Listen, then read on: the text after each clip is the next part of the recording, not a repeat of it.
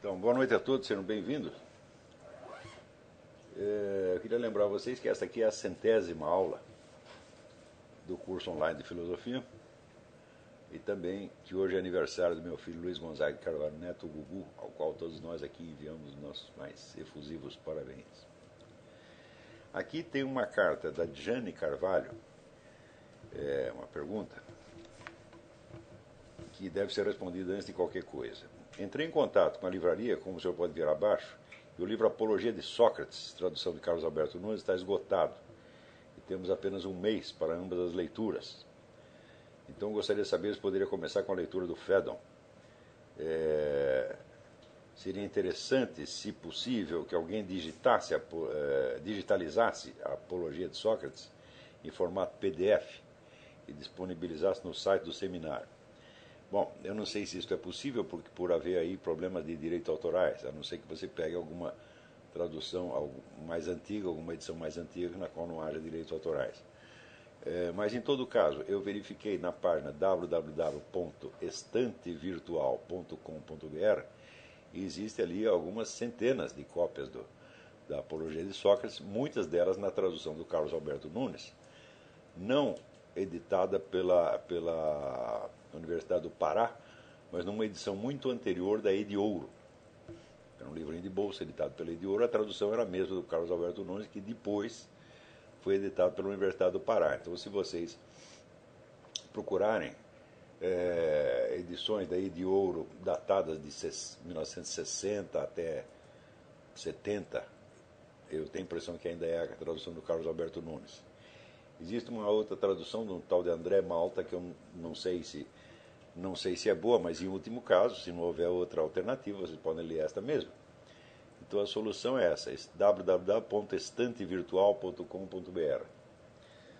Quanto à possibilidade de digitalizar, fica aí a pergunta para o Silvio Grimaldo, se é possível fazer isso, é? Muito bem. É...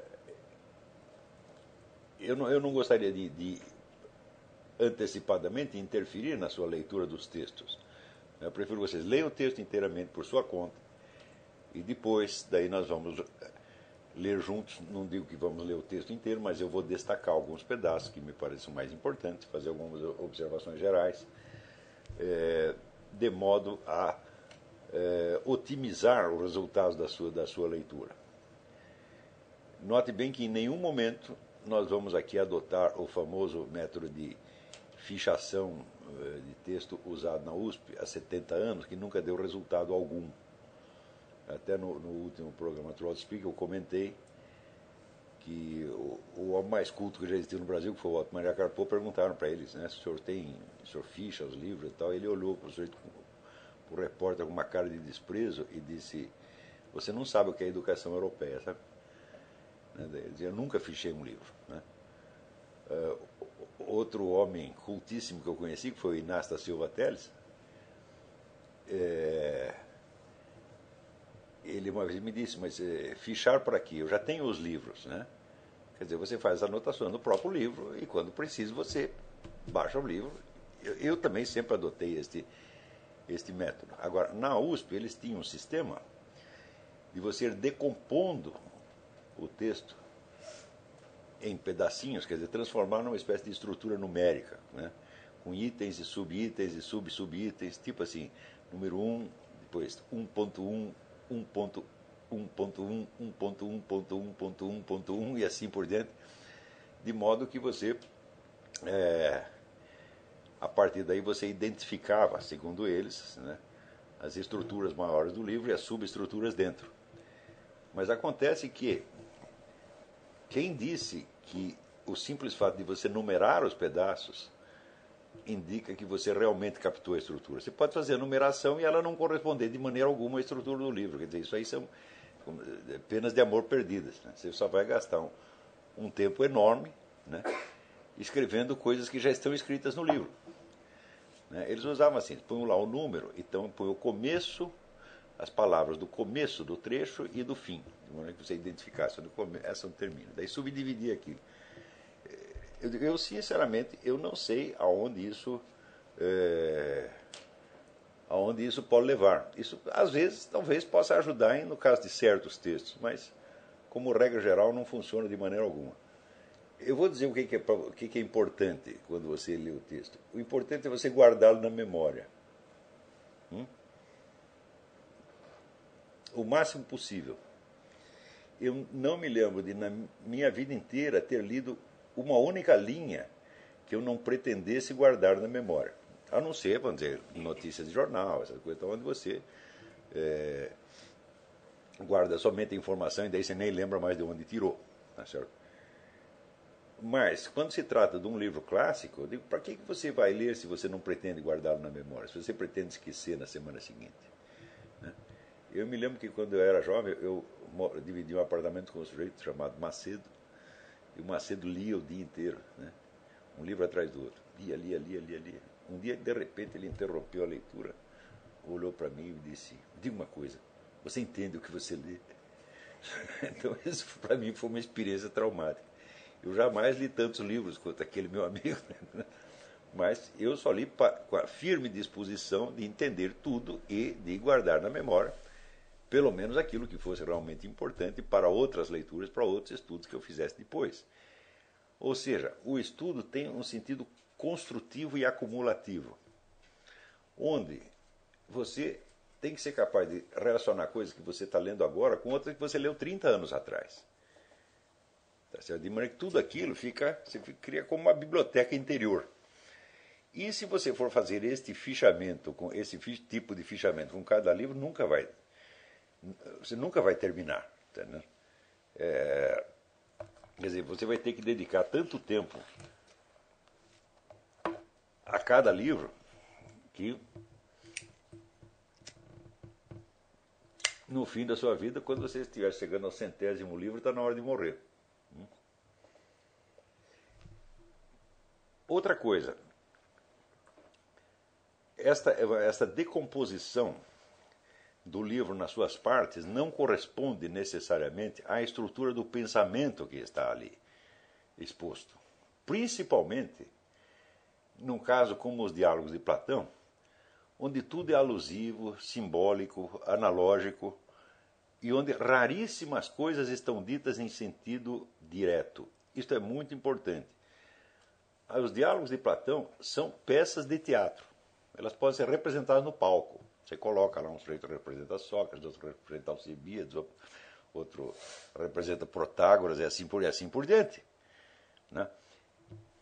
E dizer, a, a força literária do texto não permite que você uh, interprete jamais somente em sentido literal raso. Sempre tem uma segunda intenção, sempre tem uma ironia.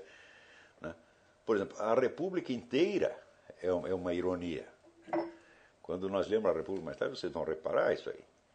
Quer dizer, nada ali está dito de, de modo sério. Não, nós temos que fazer um regime assim, assim, assim. Agora, ao longo dos tempos, quantas pessoas não leram aquele livro como se fosse uma proposta política, como se fosse um projeto de um regime utópico? Até o século XX, Sir Karl Popper leu exatamente assim. Quer dizer, então é como dizer, é um sujeito que não tem senso de humor, é um sujeito que leva as coisas demasiado a sério e se leva demasiado a sério, quando o próprio Platão não estava se levando a sério. Né? Quer dizer, quando o sujeito passa páginas e páginas construindo um regime lindíssimo, tudo funciona maravilhosamente bem para no fim dizer, é, mas isso aí não vai durar. Né? Na primeira esquina vai bagunçar tudo. Então, é claro que ele não está levando aquilo a sério, é claro que ele não pretende fazer aquilo. Né? Então, se aquilo não é um projeto de, de regime utópico, o que, que é? Aquilo é uma especulação em torno dos critérios de julgamento da sociedade humana. Né? Ou seja, está tentando criar, vamos dizer, um padrão de perfeição hipotética contra o qual as sociedades pudessem ser examinadas, como assim uma substância para fazer contraste. Tá certo? E este, esse padrão de perfeição é propositadamente inalcançável. Hum? Agora, partindo desta ideia, dizer, da, da, da perfeição inalcançável e sem interferir na leitura que vocês vão fazer da Apologia de Sócrates e do Fédon, é, nós podemos até a título é, preparatório ou profilático lembrar um, um, um, outro tema que já foi, já foi tocado aqui de, de raspão, mas nunca foi aprofundado. Que é exatamente, vamos dizer, o tema da perfeição extra-humana, tal como concebido por filósofos e elaborado ao longo do tempo. A origem remota disso é a escola pitagórica. Hum? No instante em que Pitágoras disse que tudo é feito de números, bom, é fácil você perceber que números não existem na natureza, não existem na experiência sensível, tá certo? E eles você também não pode dizer que eles existem só na nossa mente. Hum? Porque quando você faz uma conta de 2 mais 2 é 4 na sua cabeça, a mesma conta reproduzida com objetos materiais dará o mesmo resultado. Então, existe algo nos números que, por assim dizer, transcende a distinção entre sujeito e objeto. Os números funcionam da mesma maneira no sujeito e no objeto e eles conectam um com o outro de uma maneira um tanto mágica. Né? É, às vezes é até surpreendente você ver como certos cálculos feitos puramente na sua cabeça se verificam no, no mundo exterior de uma maneira é, exata, igual. Não é isso? Então, os números sempre fascinaram o ser humano. Também por aquele motivo que eu já mencionei, que é apontado por Wilhelm Worringer no livro o, o, sobre o estilo gótico, onde ele lembra que as sociedades mais primitivas, mais indefesas na natureza, sempre criavam uma arte de estilo abstrato e geométrico, como se estivessem buscando refúgio né, no mundo abstrato contra né, os perigos e o caos do, do mundo físico circundante. E que, ao contrário, quando você tem uma civilização já mais avançada, com uma tecnologia que, e onde as pessoas se sentem mais defendidas e distantes da natureza, então aí é que começa a arte naturalística, onde a natureza já não aparece como um perigo a ser evitado, mas como uma fonte de beleza a ser imitada. Hum? Então, quer dizer, a beleza no início é concebida somente como beleza abstrata, ideal, não como beleza natural. É? Bom, quem quer que tenha se aventurado no meio do mato alguma vez, né, e eu fiquei perdido no meio do mato durante quatro dias, não vai achar nada daquilo bonito. Durante aquele, aqueles quatro dias, eu olhava para ele, eu só via miséria e perigo e pensava como é que ia sair dali. Né? Muito mais tarde, o, quando eu conheci o Orlando Vilas Boas, ele me contou, falou, você acha que índio gosta de mato? Você está louco, só que nunca vi um índio que pensa isso. O índio odeia aquilo. Ele faz, ele limpa aquele terreno ali na tábua, faz na a tábua tudo organizadinha, faz aquele círculo bonitinho, que não se parece com nada à natureza, né? Uma forma geométrica, e fica ali e não sai dali. Só quem sai dali são os profissionais, os caras treinados, né? Quer dizer, índio com 20, 30 anos de experiência, os guerreiros, os responsáveis pela tribo, podem sair. Os outros não se permitem que saiam de jeito nenhum. Quer dizer, não é louco, ele não vai lá se oferecer para uma onça, para um jacaré. Né? E, além disso, eu digo por experiência própria, mato, você não consegue lembrar o caminho que você percorreu. Hum? Você anda 100 metros, você está perdido. E daí, tentando sair, da, sair dali, você é capaz de parar muito mais longe do que estava. É uma coisa absolutamente desesperadora. Então, nós começamos a gostar de, de, de, gostar de natureza, como as pessoas dizem. Bom, depois que inventaram a bússola, inventaram os mapas, né? inventaram os helicópteros que vão buscar você quando você se perde, ó, daí fica tudo gostoso. Tá? Mas, para uma sociedade pequena, antiga, é, aquilo é, dizer, é o inferno do qual tem que fugir. Tá então, esta tendência muito antiga do ser humano a refugiar-se no abstrato, tá ela aparece, ela ecoa na filosofia pitagórico-platônica. Né? Quando Pitágoras diz que tudo é feito de números, eu digo, ah, os números são inteligíveis, você os domina intelectualmente. Né? Então, se tudo é feito de números, então o mundo é menos complexo e ameaçador do que parece porque nós, mediante cálculos, podemos manejar o conjunto. Tá certo? É claro que isto é uma ilusão. Hum? Mas você vê que nesta, nesta ilusão aparece ao mesmo tempo o terror pânico da natureza sensível, o terror pânico do cosmos, e, ao mesmo tempo, uma ambição de poder. Quer dizer, você tem tanto medo da coisa que você sonha em poder dominá-la completamente. E se refugia nesse sonho justamente para se defender, para não ser invadido pela sensação né, é, é, de, de, terror cósmico.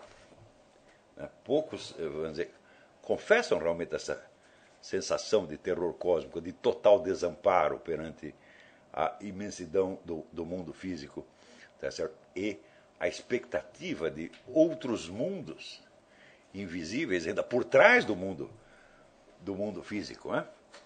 Então, poucos dizem como Pascal, né? A solidão desses espaços infinitos me apavora. Né? É... Então, esta meditação do infinito é justamente o que as pessoas procuram evitar, mas note bem, o infinito é a mesma, é a própria condição na qual nós vivemos. Então, desde muito cedo, você vê que existe no ser humano essa dupla tendência. Por um lado, ele abrir-se para o infinito reconhecer o seu desamparo né? e saber que ele está ali sob a proteção de uma força que o transcende, que ele não pode compreender, tá que é tão incompreensível quanto o próprio terror que ele sente. E, por outro lado, a tendência de refugiar-se na abstração e criar uma ilusão de domínio. Hum? As duas tendências são inteiramente legítimas, são de, de, uh, humanas, por assim dizer. Né? Mas a tendência de buscar refúgio no abstrato, ela aparece com clareza máxima em Pitágoras, em primeiro lugar. Talvez tenha aparecido em algum outro, mas eu acho que não com essa clareza. Hum? Então, se tudo é feito de números, então significa o seguinte: o mundo que nos rodeia ele é apenas um tecido de ilusões. E por trás existe uma realidade matemática que nós podemos conhecer, compreender e controlar. Portanto, não fiquem com medo. Né? No fundo, está tudo sob controle nosso, desde que nós tenhamos em nossa mão o segredo dos números. Então, o segredo dos números foi é, cultuado a tal ponto né, que o sujeito que descobriu, conta-se, eu não sei se é verdade, mas é uma história antiga, que o sujeito que descobriu os números irracionais foi executado pela eh, escola pitagórica, porque ele bagunçou a ordem tão maravilhosa que eles acreditavam ter encontrado. Porque se existem números racionais, então o mistério, o terror do infinito do qual você estava tentando escapar através dos números acaba se reproduzindo dentro do próprio universo dos números. Quer dizer, os números tornam-se uma zona tão indefinida, tá certo? E tão incontrolável quanto o próprio universo físico. Então, isso deve ter sido considerado de fato uma grossa sacanagem, sujeito né? fazer isso. Ele, de certo modo, era um traidor, ele era um agente do caos externo dentro do mundo maravilhoso da ordem numérica. Então, desde o início, quando se descobre essa perspectiva né, de dominar a realidade externa através do segredo dos números, este segredo se torna matriz de símbolos e rituais iniciáticos. Desde milênios atrás. Não existe uma só escola iniciática no mundo onde não haja um simbolismo numérico. Hum? Então, você tem isso no sufismo, na maçonaria, em tudo quanto é lugar. Né?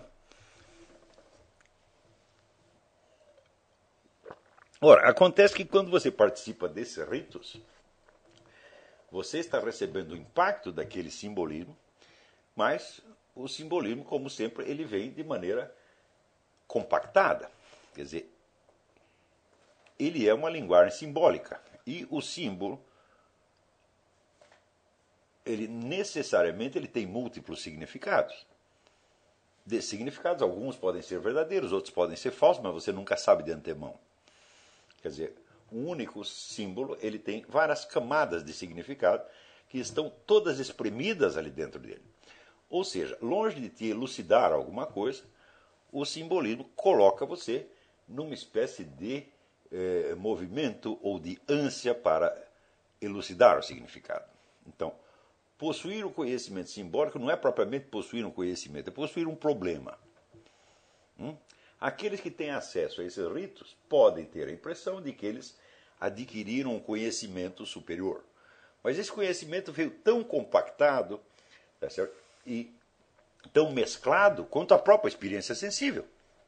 Hum? Seja, a experiência sensível, a experiência do, do universo real onde nós estamos, ela não vem toda arrumadinha, tá certo? não vem com os seus significados e com as suas intenções explícitas, mas vem tudo numa imensa confusão compacta, tá certo? tão densa que pode ser representada inclusive como trevas. Treva considerada não como ausência, mas como, como excesso, como é, multiplicidade compactada. É? Então, por outro lado, como dizia Suzanne K. Langer, o símbolo é uma matriz de intelecções. Quer dizer, dado o símbolo, você pode tirar milhares de intelecções dali. É uma espécie de hormônio intelectual. Hum? Note bem, o hormônio intelectual, ele não te dá a satisfação, ele só te dá o desejo. Assim como qualquer hormônio, não é? Não é o hormônio te dá um impulso e não os meios de realizar esse impulso. Tá certo? Isso quer dizer que desde que esta coisa dos números, simbolismo numérico começou milênios atrás, o impulso, o desejo de alcançar através desse simbolismo o conhecimento mágico que daria teoricamente o domínio sobre a realidade exterior, tem sido uma das constantes do espírito humano, por assim dizer. Né? Agora, como o símbolo não vem com a sua devida explicação, as sucessivas interpretações que se vão fazendo têm, vamos dizer, uma margem de erro absolutamente formidável. Vocês façam uma experiência. Vocês, pegam, vocês devem conhecer alguém que seja maçom. Pelo menos um maçom vocês conhecem. O sujeito passou por todas as iniciações e está cheio de simbolismo numérico na cabeça. Peço para ele explicar. Ele não sabe. Então,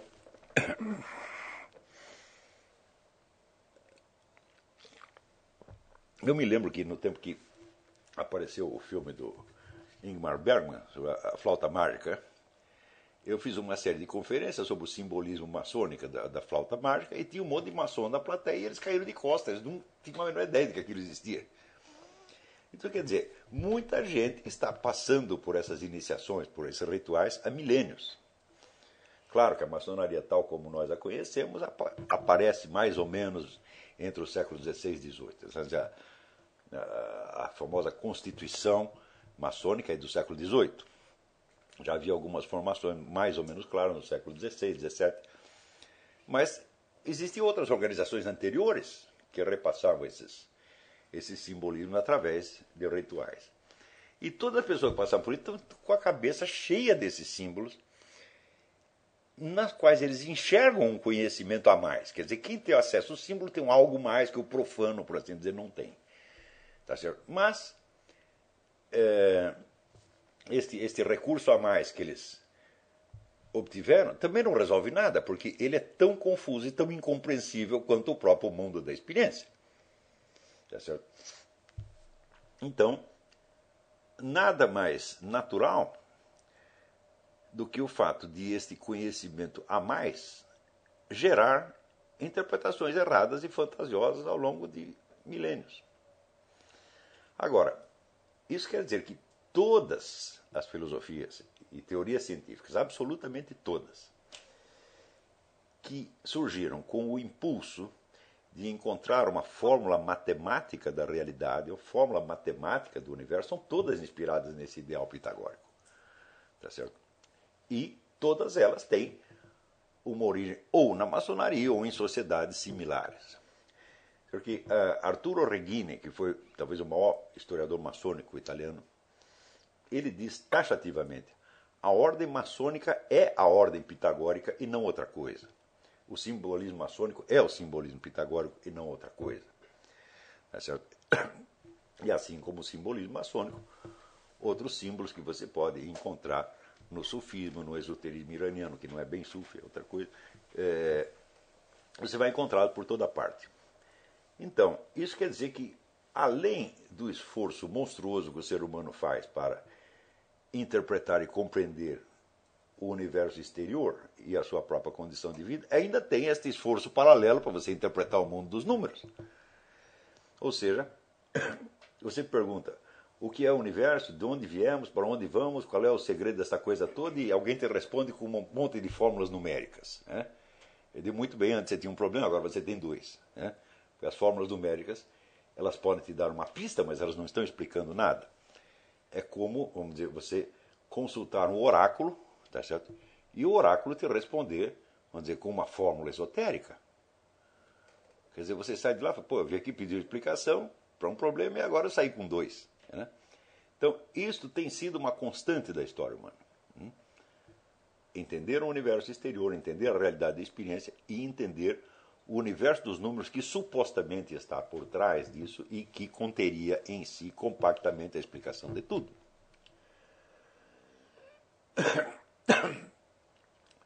É, por volta do século XVI, nós temos todo esse 16, 17, você tem todo esse florescimento da, da ciência moderna, que é baseado, sobretudo, na aplicação de princípios matemáticos. E note que aí começa uma tendência característica de toda a, a civilização moderna, que é a de confiar antes nos números do que nos fatos. Você vê aqui Galileu Galilei, ele escreve com orgulho que muitas vezes a ciência de orientação matemática ela faz violência contra os sentidos. Hum? Quer dizer, aquilo que você está vendo é uma coisa, mas aquilo que o cálculo te impõe é outra completamente diferente. Você está vendo uma coisa, mas a realidade supostamente é outra. Hum? E Giancarlo Infante, que é um, um, um, escritor italiano, agora muito interessante, escritor católico, muito interessante, ele lembra o seguinte: Galileu diz que vai apresentar as suas teorias mediante é, demonstrações certas e experiências sensatas. E Giancarlo Infante pergunta, mas não tinha que ser o contrário? O que tem que ser probante e exato são os fatos. As demonstrações podem ser apenas sensatas e prováveis. Porque, afinal de contas, as demonstrações estão apenas na sua cabeça e os fatos é que estão do lado de fora. E então, Galileu, de certo modo, ele se trai duplamente. Primeiro, ao dizer com orgulho que as suas teorias fazem violência contra os sentidos. Hum?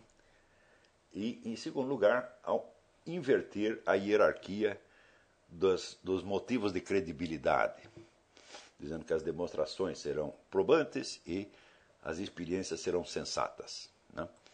Ora, uma experiência sensata, apenas, que é apenas sensata ou razoável, ela evidentemente é apenas um indício e não uma prova.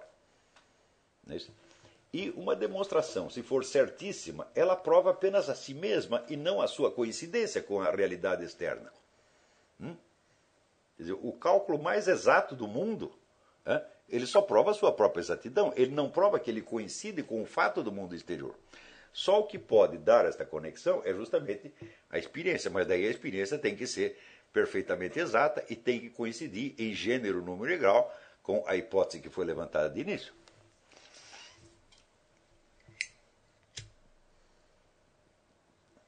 Então, nesta época surgem as, grandes teorias, como a teoria heliocêntrica, a teoria da gravitação universal, que inauguram a ciência moderna. Hum? Nessas teorias, uma multidão de fatos do mundo exterior é reduzida a uma fórmula que teoricamente a explica. Hum? Mas a conexão da fórmula com o mundo real, que é dada pela experiência, hum? É sempre, vamos dizer, um pouco frouxa. Por exemplo, a lei da gravitação universal demorou um tempo para é, se revelar inexata, mas acabou se revelando.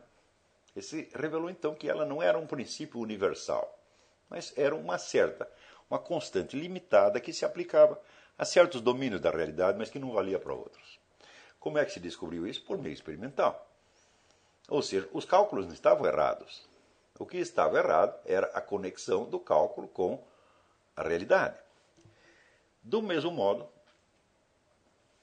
dizer, a teoria heliocêntrica, né?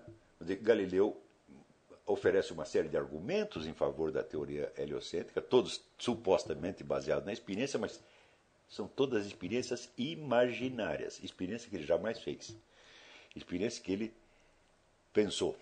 Né? Ele, por um lado, ele diz que não finge hipóteses, mas, por outro lado, ele usa a expressão eu concebo na minha mente, mente concipio.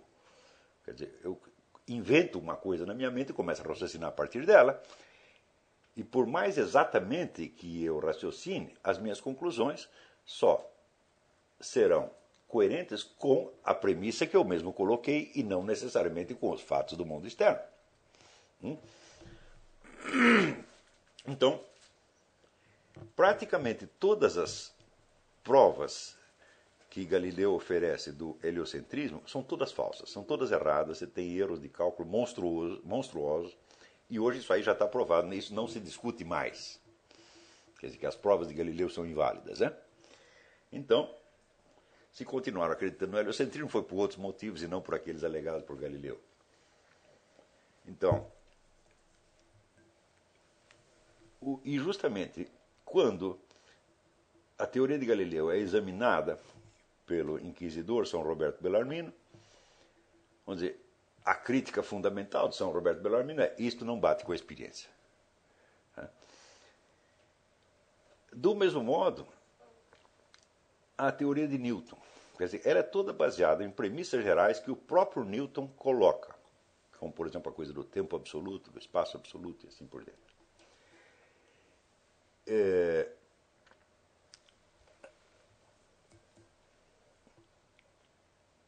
E a, a, mais tarde, com Einstein, você verá exatamente a mesma coisa. Quer dizer, a física que Einstein fez não é a física experimental, a física teórica. Os instrumentos experimentais dele eram exatamente lápis e papel, só. Hum?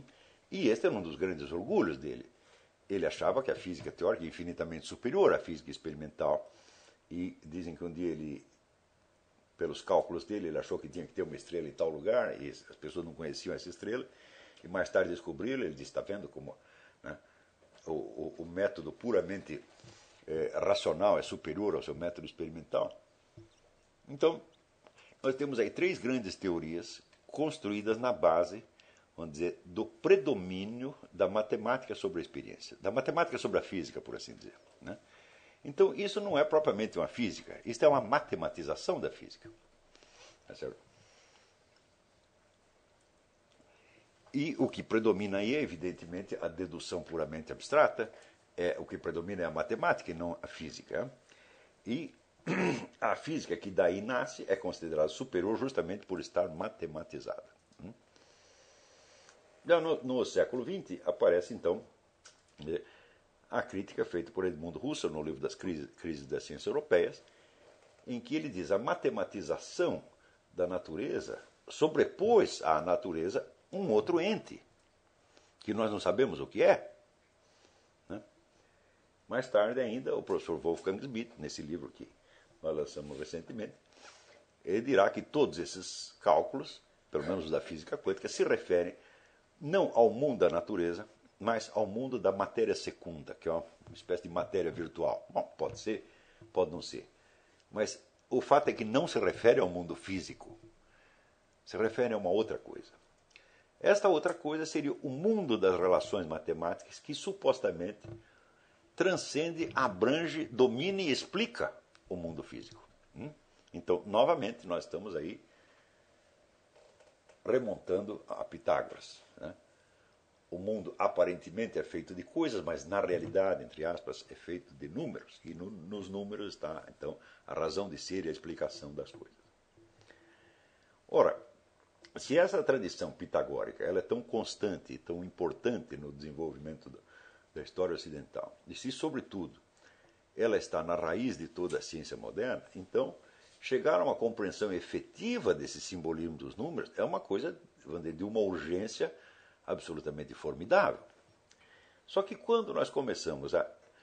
Quando nós estamos conscientes de que os números são uma linguagem simbólica, hum, então nós entendemos que todas essas, essas construções matemáticas maravilhosas criadas por Galileu, Newton, Einstein, etc., etc., estão tomando os números num sentido grosseiramente literalístico e puramente quantitativo. Hã? Ou seja, por cima do mundo da natureza, que é um mundo mais ou menos informe e caótico, você constrói outro criado por medições. Ah, medição é a comparação de uma coisa com outra. Você mede uma coisa pela outra, outra pela uma e assim por diante. É Podemos dizer que esta medição ela é sempre externa à natureza dos entes. Tão externa, tão externa, que a noção da substância ou da forma substancial é colocada de lado. Não interessa a forma substancial mais a partir de Galileu e Newton. Interessa somente as medições. Ou seja, não interessa o que os objetos são, interessa somente as relações matemáticas entre eles. Hum? Então, você veja que é, Bacon chega a dizer que a noção de forma substancial é uma fantasmagoria do intelecto. Né? Temos que esquecer essa coisa de forma substancial e nos ater aqui aos fatos. Fatos que, para eles, são constituídos de medições. Ora, por natureza, uma medição não pode ser um fato. Né?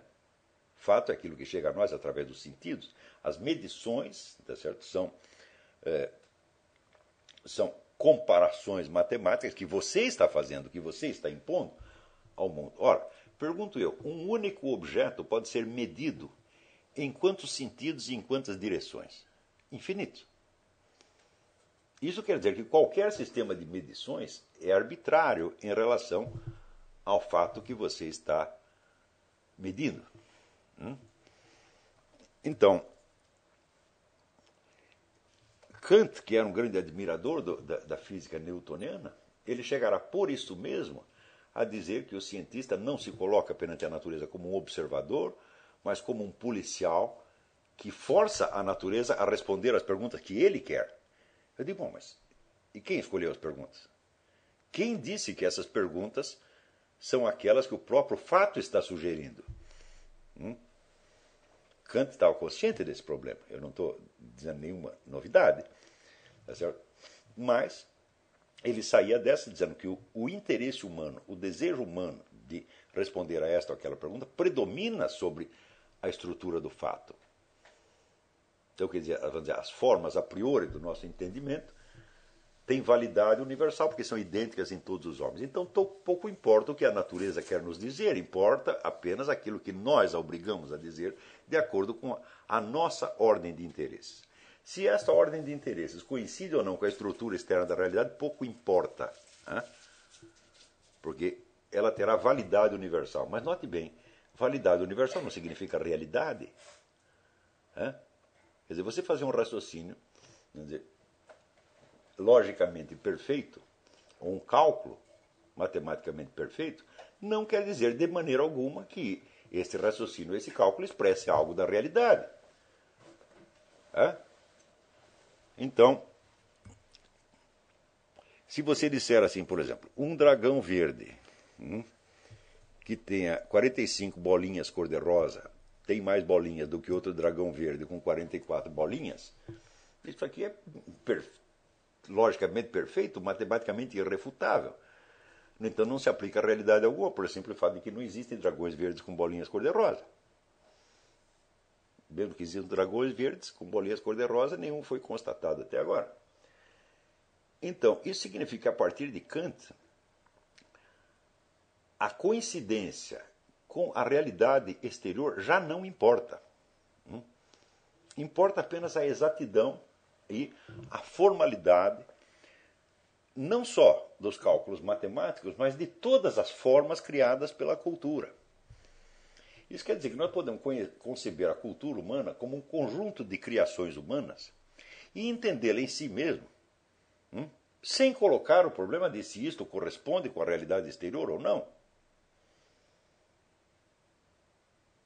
Note bem que esta ideia influenciou não somente as ciências físicas, mas as ciências humanas, antropologia, sociologia, etc, etc, etc.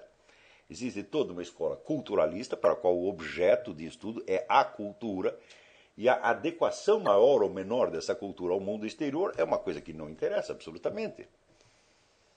Então, isto quer dizer que se uma dada cultura né, acha, por exemplo, que a,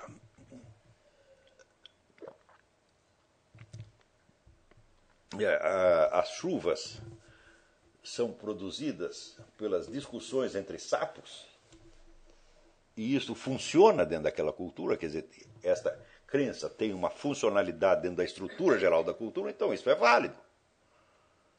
É? Se né, nós achamos, como os astecas, que é preciso arrancar diariamente o coração de uma pessoa para que o sol continue saindo, mas esta crença tem uma função e consegue ordenar aquela cultura, então está bem, não há nenhum problema. Quer dizer, a noção de veracidade como coincidência com o fato desaparece por completo e só sobra a noção, vamos dizer, da estrutura, da ordem interna, da funcionalidade, etc, etc, etc. As consequências disso vão, vão chegar a um, um ponto quando vem o, o, o desconstrucionismo. Então, quando veio o estruturalismo e o desconstrucionismo, então aí vamos dizer, as próprias formas culturais, né, como por exemplo os textos, as obras de arte, etc., etc., já são consideradas como entidades em si mesmas, sem referência a nada fora delas. Então, por exemplo, o universo inteiro, tudo que o ser humano disse e escreveu desde o começo dos tempos, só se refere ao mundo interno dos textos e discursos. Um texto se refere ao outro texto, que se refere ao outro texto, que se refere ao outro texto, que se refere ao outro texto, e assim por diante. E não há referência ao mundo exterior. Os indivíduos esquecem o seguinte, que um texto, quando um texto se refere a outro texto, esse outro texto é o elemento externo a ele. Tão externo quanto o mundo exterior. Hã? Por exemplo, se eu quero fazer aí uma comparação, sei lá, entre Dom Quixote e o processo de Kafka. Hã? Dizer, o processo de Kafka era tão estranho ao Dom Quixote quanto qualquer fato da natureza exterior. Então, para mim é claro que, ademais, os textos só chegam a conhecimento dos distintos autores através de um objeto físico no qual eles estão impressos, que é o papel. Portanto, se não pode haver referência de um texto ao mundo exterior, também não pode haver referência de um texto a outro texto porque este outro texto supõe a mediação de um objeto físico. Né? Se o texto não pode ter nada a ver com o objeto físico, então, meu filho, só pode haver um texto no mundo. Né? Por exemplo, se Kant faz uma citação de Newton, digo onde que ele ficou sabendo da ideia de Newton? Porque ele pegou o livro do Newton na mão e o leu. Né? Então, isso supõe, evidentemente, qualquer referência de um texto a outro texto supõe a referência ao mundo exterior. Então, quer dizer, essa tese desconstrucionista ela, vamos dizer, como recurso heurístico, ela é interessante. Porque diz, vamos tentar conceber o mundo dos textos como se ele, como se ele fosse um mundo fechado. Hum? Bom, então o mundo da interreferência de texto a texto, bom, vai te revelar muita coisa, sem dúvida. Mas você está fazendo abstração da, da ligação com o mundo exterior. Você não está abolindo realmente. É? Isso é apenas uma, vamos dizer, uma hipótese de trabalho que você fez. Né? É como, por exemplo, você decidir fazer um desenho em branco e preto. Você só leva em conta as formas, as posições, os contrastes de luz e sombra, não leva em conta as cores. Mas foi você que decidiu fazer isto. Hum? Então, isso não quer dizer que as cores não existam. É... Olha, qualquer pessoa que tem alguma experiência em desenho sabe que a primeira providência do desenho é fazer uma abstração. Hum? Você tem que distinguir entre o que você está vendo e o que você quer desenhar. Por quê? Porque é impossível desenhar tudo. Né? Então, todo desenho implica uma seleção preliminar. Se desde o início você não sabe, não tem clareza dessa seleção, você não consegue desenhar, absolutamente. Né? Então, isso não quer dizer que o desenho seja independente do mundo exterior considerado como totalidade plena. Né? Você está consciente dessa. Se você não estivesse consciente da continuidade plena daquilo que você está desenhando, como que você poderia fazer uma seleção dentro dela? Como eu posso separar, por exemplo, as linhas das cores, né, se eu não estou consciente de que existem cores? Né?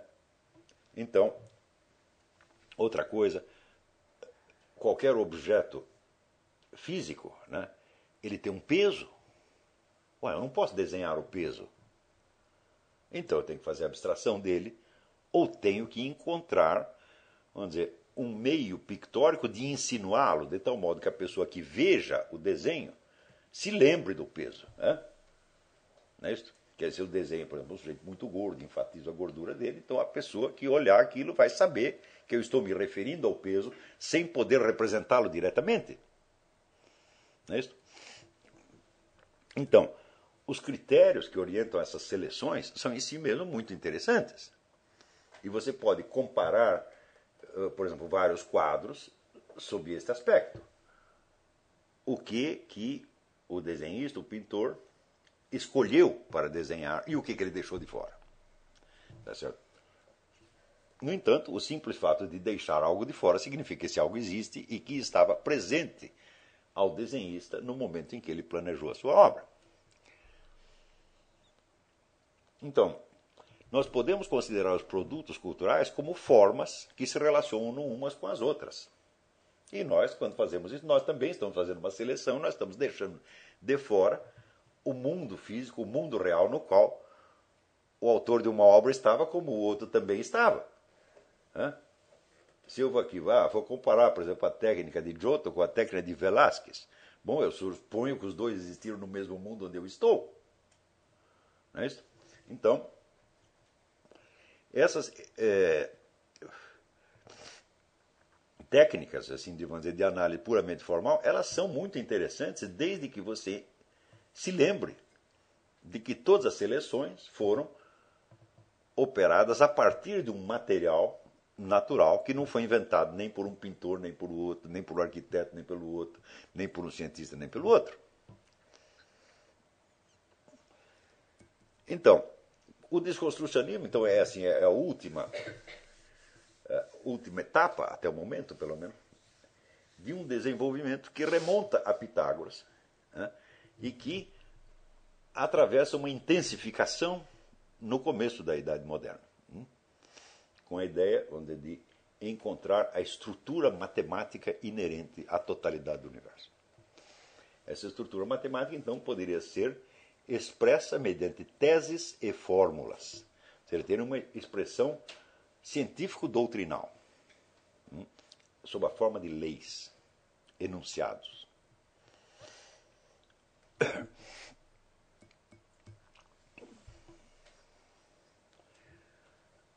Acontece que este salto, vamos dizer, do mero simbolismo matemático para o enunciado das leis que supostamente governo a totalidade do real, foi operado vamos dizer, com um entendimento muito precário e grosseiro dos símbolos matemáticos. Né? No momento em que você toma os números apenas como unidades de medição e você apaga as formas substanciais, você está, na verdade, criando um abismo entre o mundo das relações matemáticas e o mundo dos entes reais. Foi só no século XX que alguns autores começaram a explicitar o elemento simbólico dos números que são transmitidos nesses rituais iniciáticos e a obter, obter talvez não obter, mas a, publicar dizer, explicações mais satisfatórias. Né? Nós temos que lembrar o famoso Matila Gica, com a tese sobre o número de ouro, etc, etc. O René Guénon, com o livro sobre o cálculo infinitesimal e as inúmeras explicações magistrais que ele é, dá sobre o simbolismo numérico, em várias partes. Mas, acima de tudo, e superior a todos eles, o nosso Mário Ferreira dos Santos. Né? O Mário Ferreira dos Santos é o primeiro autor na história que consegue dar ao simbolismo pitagórico dos números um sentido que é coerente com a experiência do mundo exterior. E ele dirá o seguinte: os números usados na medição são apenas os números externos, por assim dizer. São os números puramente quantitativos. São os números no sentido exotérico da, da coisa. Esotericamente, os números não são apenas unidades de medição, os números são formas. Né?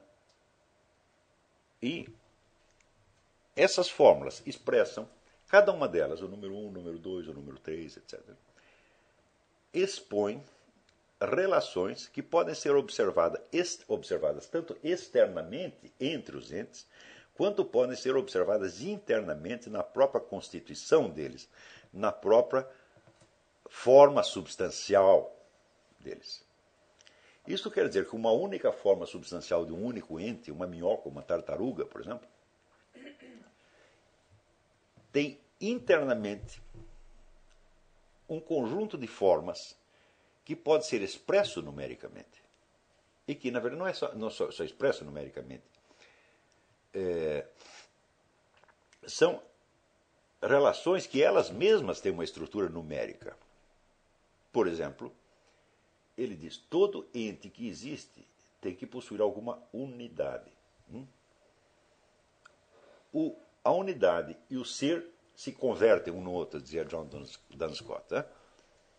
Então, um ente qualquer pode ser expresso na sua unidade. Se não tiver unidade nenhuma, significa que não existe, que ele é parte de outra coisa. Hum?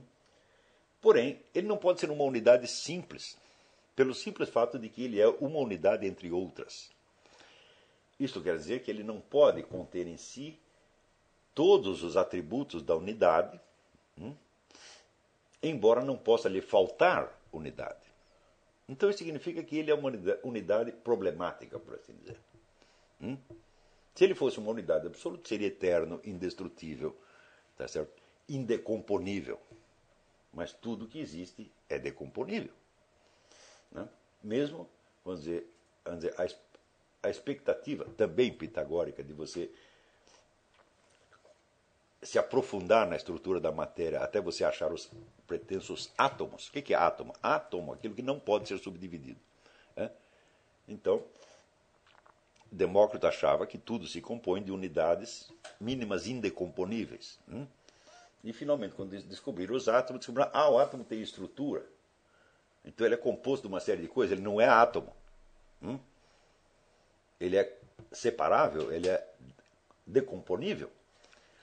Ah, mas então nós vamos aprofundar um pouco mais e encontrar as partes mínimas, indecomponíveis. Né? E você vai decompondo e decompondo, e sempre você encontra mais partes, mais partes, mais partes, até que chega uma hora onde a parte mínima que você encontrou, você não sabe mais se ela existe. É? Você sabe apenas que ela é uma quantidade, um quantum. Ah, mas se é um quantum, o quantum é um decomponível por natureza. Tudo aquilo que tem quantidade é, por natureza, decomponível. Né? Então isso quer dizer que essa esperança de encontrar no mundo físico as partes mínimas, essa já foi para o brejo há muito tempo. Já acabou. Todo mundo sabe que isso não existe. Que você nunca encontrará essas partes mínimas. Né?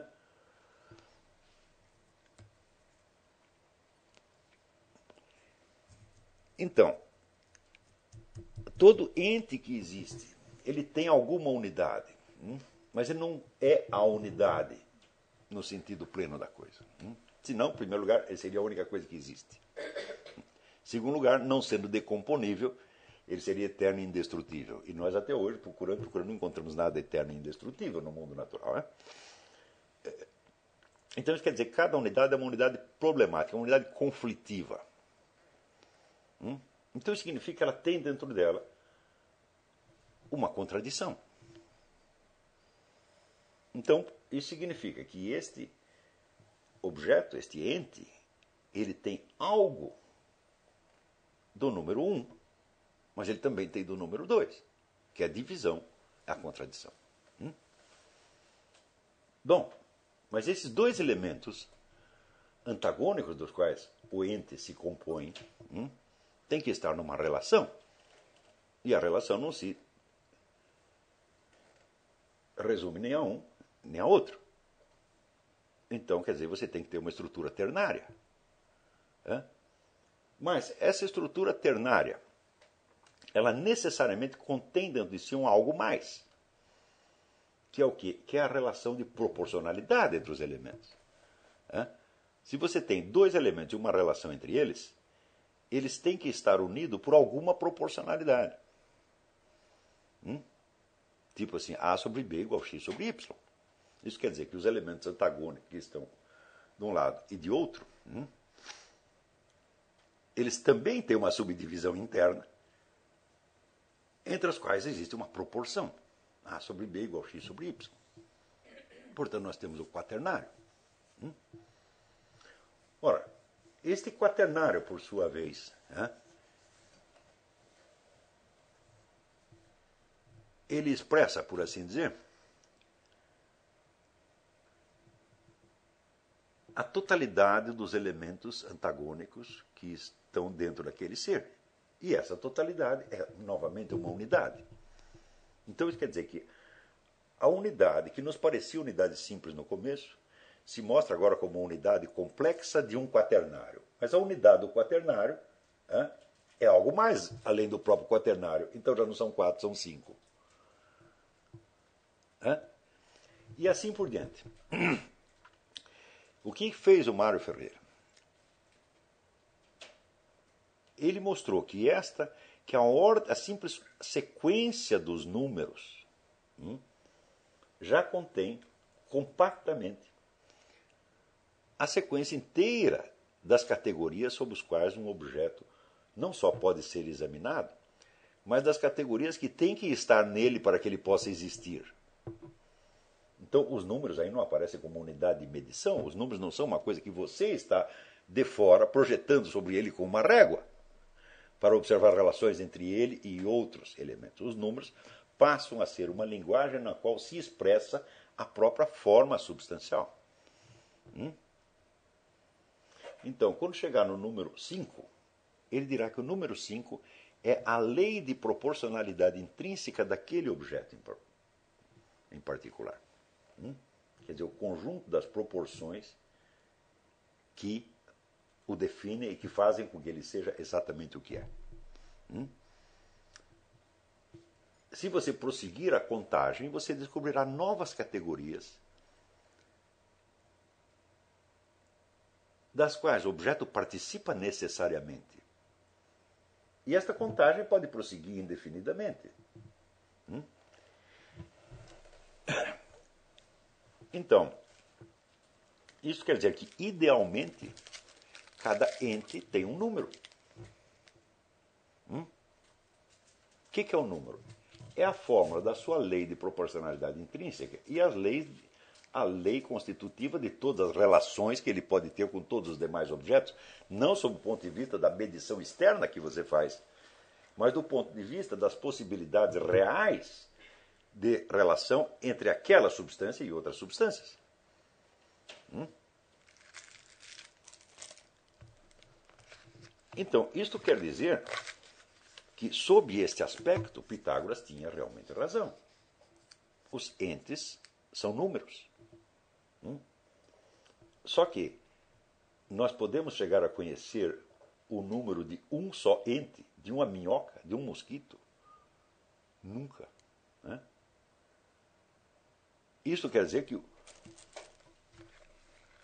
nós podemos nos aproximar desse número como numa assíntota. Nós vamos descobrindo mais coisas e mais coisas e mais coisas e vamos recompondo cada vez a unidade dele em níveis de abrangência cada vez maiores, mas nunca terminamos. Porque o número de um único ente teria dentro de si todas as possibilidades de relações que ele pode ter com todos os outros entes existentes ou por existir. Então, o conhecimento de um único ente seria, ao mesmo tempo, finito, porque é um número, né? mas seria indefinido ou inalcançável.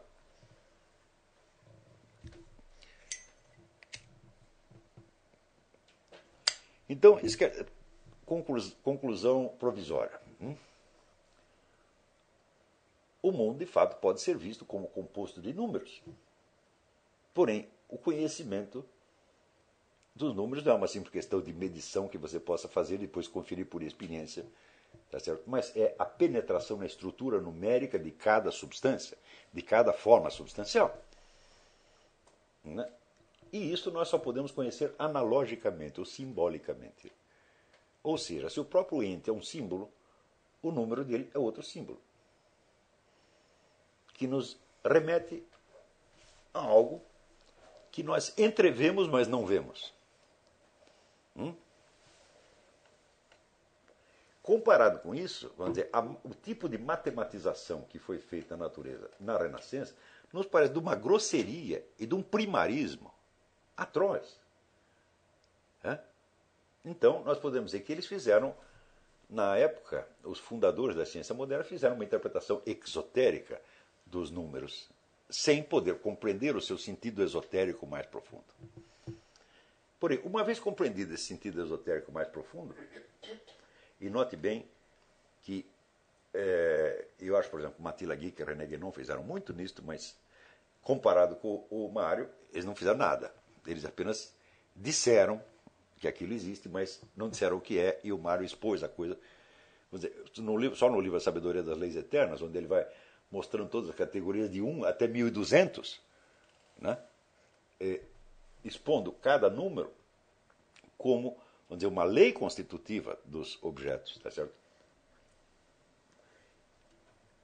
E demonstrando ao mesmo tempo que através dos números nós temos esta abertura para a apreensão da essência dos entes, mas que é uma apreensão que jamais se completará, permanecerá sempre analógica, simbólica, tá certo? É... Depois que o, o Mário fez isso, então nós podemos rever a história inteira das ciências e da filosofia, tá certo? E reparar como, se essa história inteira foi inspirada por um sonho pitagórico, é? Eles somente a realizaram da maneira mais grosseira e estúpida possível, compreendendo os números apenas como relações externas e não como expressões da estrutura interna, da verdadeira constituição e da forma substancial dos, dos entes. Ora, então, se tudo é um número, se tudo tem uma lei de proporcionalidade intrínseca, tá certo?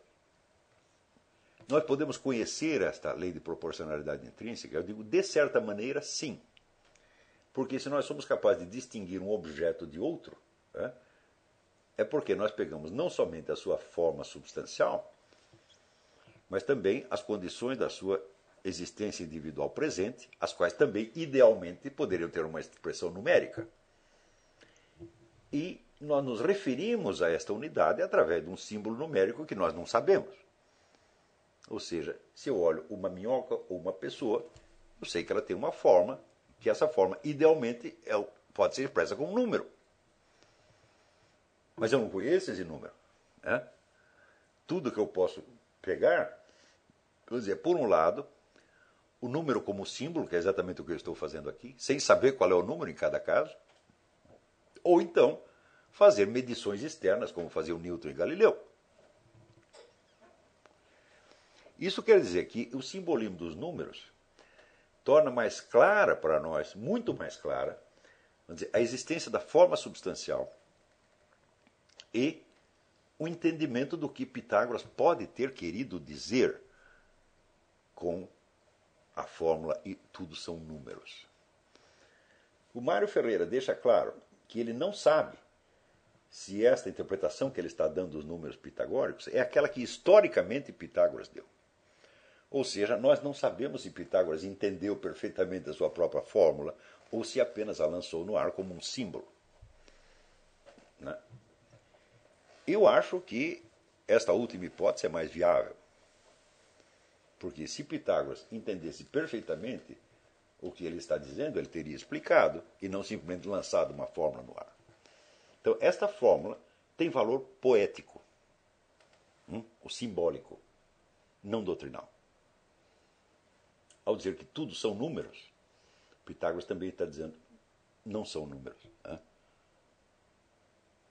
Podem idealmente ser expressos como números. Todas as coisas podem idealmente ser expressas como números, mas nós não conhecemos esse número. Só que, além de números, elas têm que ser algo mais. Hum? Elas têm que ter um treco que se chama existência. Então, a lei de proporcionalidade intrínseca de um objeto não existente se expressa com números tanto quanto a de um objeto existente. Né? E a passagem do nada ao ser, né? como que nós vamos expressá-la numericamente? Isso quer dizer que depois que nós entendemos o sentido do simbolismo dos números, né? entendemos que ele está expressando as leis de proporcionalidade intrínseca dos objetos e o esquema de todas as suas relações possíveis, nós entendemos que o mundo desses números é tão vasto e inabarcável quanto o próprio mundo físico. Então isso quer dizer que o mundo dos números é um simbolismo sem fim que expressa outra realidade sem fim. Então só tem valor o quê? Analógico, poético. Hum? Depois que nós entendemos isto, e isso aí seria, segundo o Mar, vamos dizer, a culminação do saber humano. Não dá para passar além disso. Né? Mas é uma culminação que, por sua vez, também não tem fim. Quer dizer, é um fim sem fim. É? Depois que nós entendemos isso, nós dizemos, então será, serão esses números, vamos dizer, a linguagem de Deus? Hum? A resposta é definitivamente não. Não. Porque se Deus falasse em números, haveria apenas números. Mas além de números, existem coisas. E as coisas têm algo que transcende infinitamente o mundo dos números, que é uma coisa que chama existência, o ser. Hum? Então isso quer dizer que para Deus a linguagem dos números não tem prioridade em relação a qualquer outra linguagem. Por exemplo, existe a linguagem da presença dos seres. Existe a linguagem dizer, da cor deles, a linguagem da expressividade deles e, sobretudo, a linguagem das palavras. É? Então, por que, que Deus haveria escolher uma dessas linguagens ou a outra, quando justamente a coexistência de todas elas é a condição para um negócio chamado existência? Hum? Então, isso quer dizer que se você compreendesse toda a linguagem dos números e você tivesse na sua cabeça todas as leis universais Note bem, leis que o Mário enuncia e vai numerando até 1200, mas ele sabe que aquilo prossegue indefinidamente. Então ele, ele sabe que ele não abarcou o mundo inteiro das leis, que ele apenas o sugeriu e que jamais poderá ir além disso. Mesmo conhecendo a totalidade das leis numéricas, nós não conheceríamos a totalidade da realidade e não teríamos a explicação de tudo. Hum?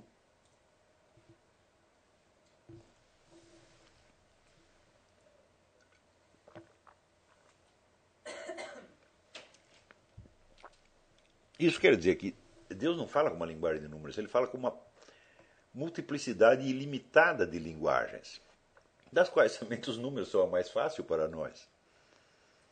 Hum? Eles simplificam. Eles criam uma barreira defensiva entre nós e a complexidade do mundo real.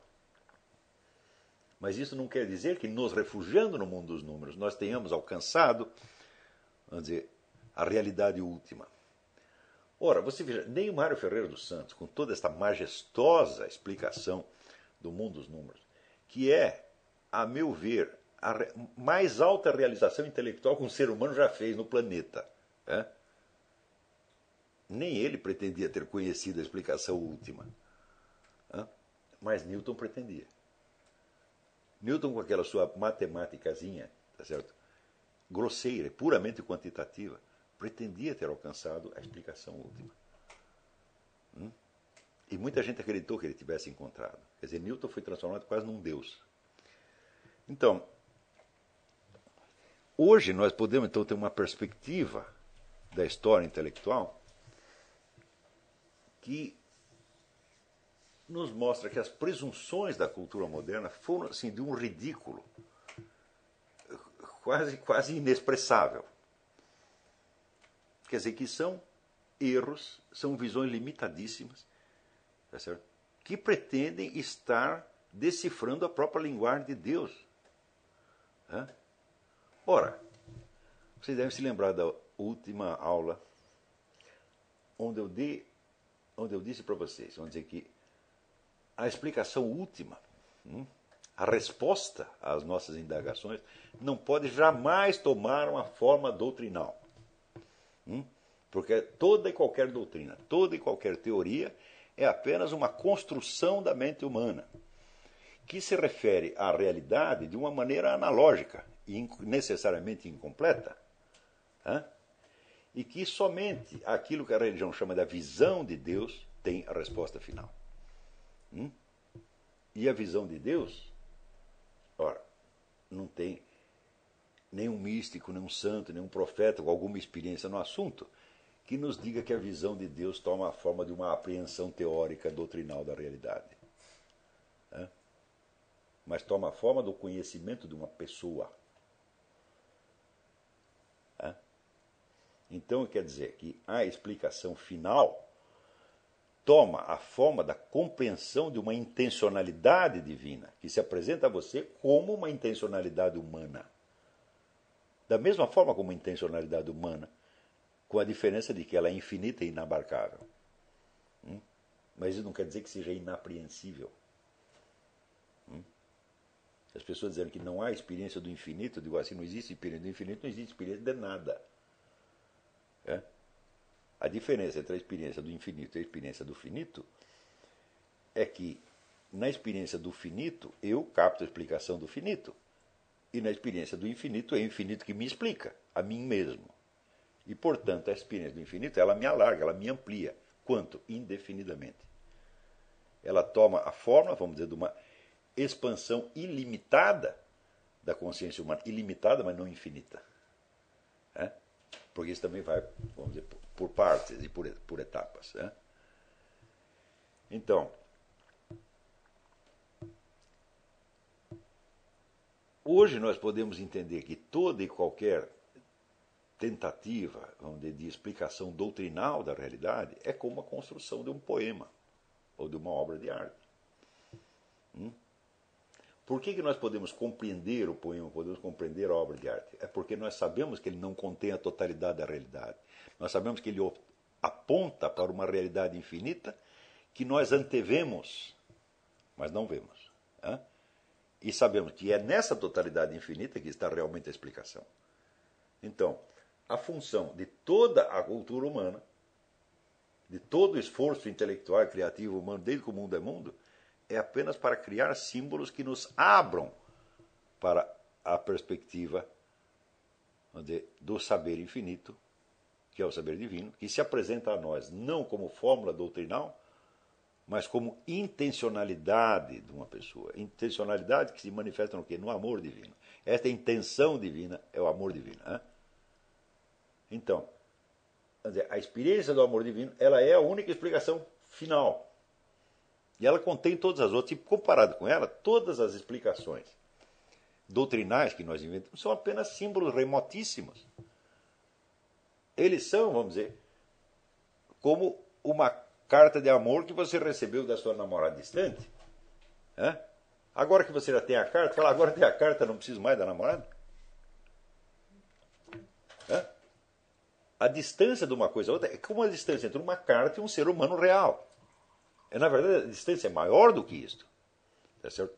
E o objetivo dos nossos esforços é simplesmente nos abrirmos para esse amor divino, que nos dá quantas explicações nós quisermos, que contém a sabedoria infinita e que a prodigaliza a nós em quantidades ilimitadas, com a condição é, de que nós sabemos que depois tem mais que você não se feche né, na graça recebida, achando que ela é Deus. Não. Claro, quando é, Newton percebe o negócio da lei da gravitação, bom, foi uma graça que ele recebeu, claro. Só que ele em seguida cria uma idolatria. Ele pensa que aquilo é a linguagem divina, é? quando aquilo é apenas um sinal pequeniníssimo. É? Mas note bem, a presunção de Newton era de inaugurar uma nova religião. Hum? Newton queria demonstrar a sua teoria da unidade absoluta, ou seja, abolir a trindade e criar uma outra religião, mas não é de tipo islâmico.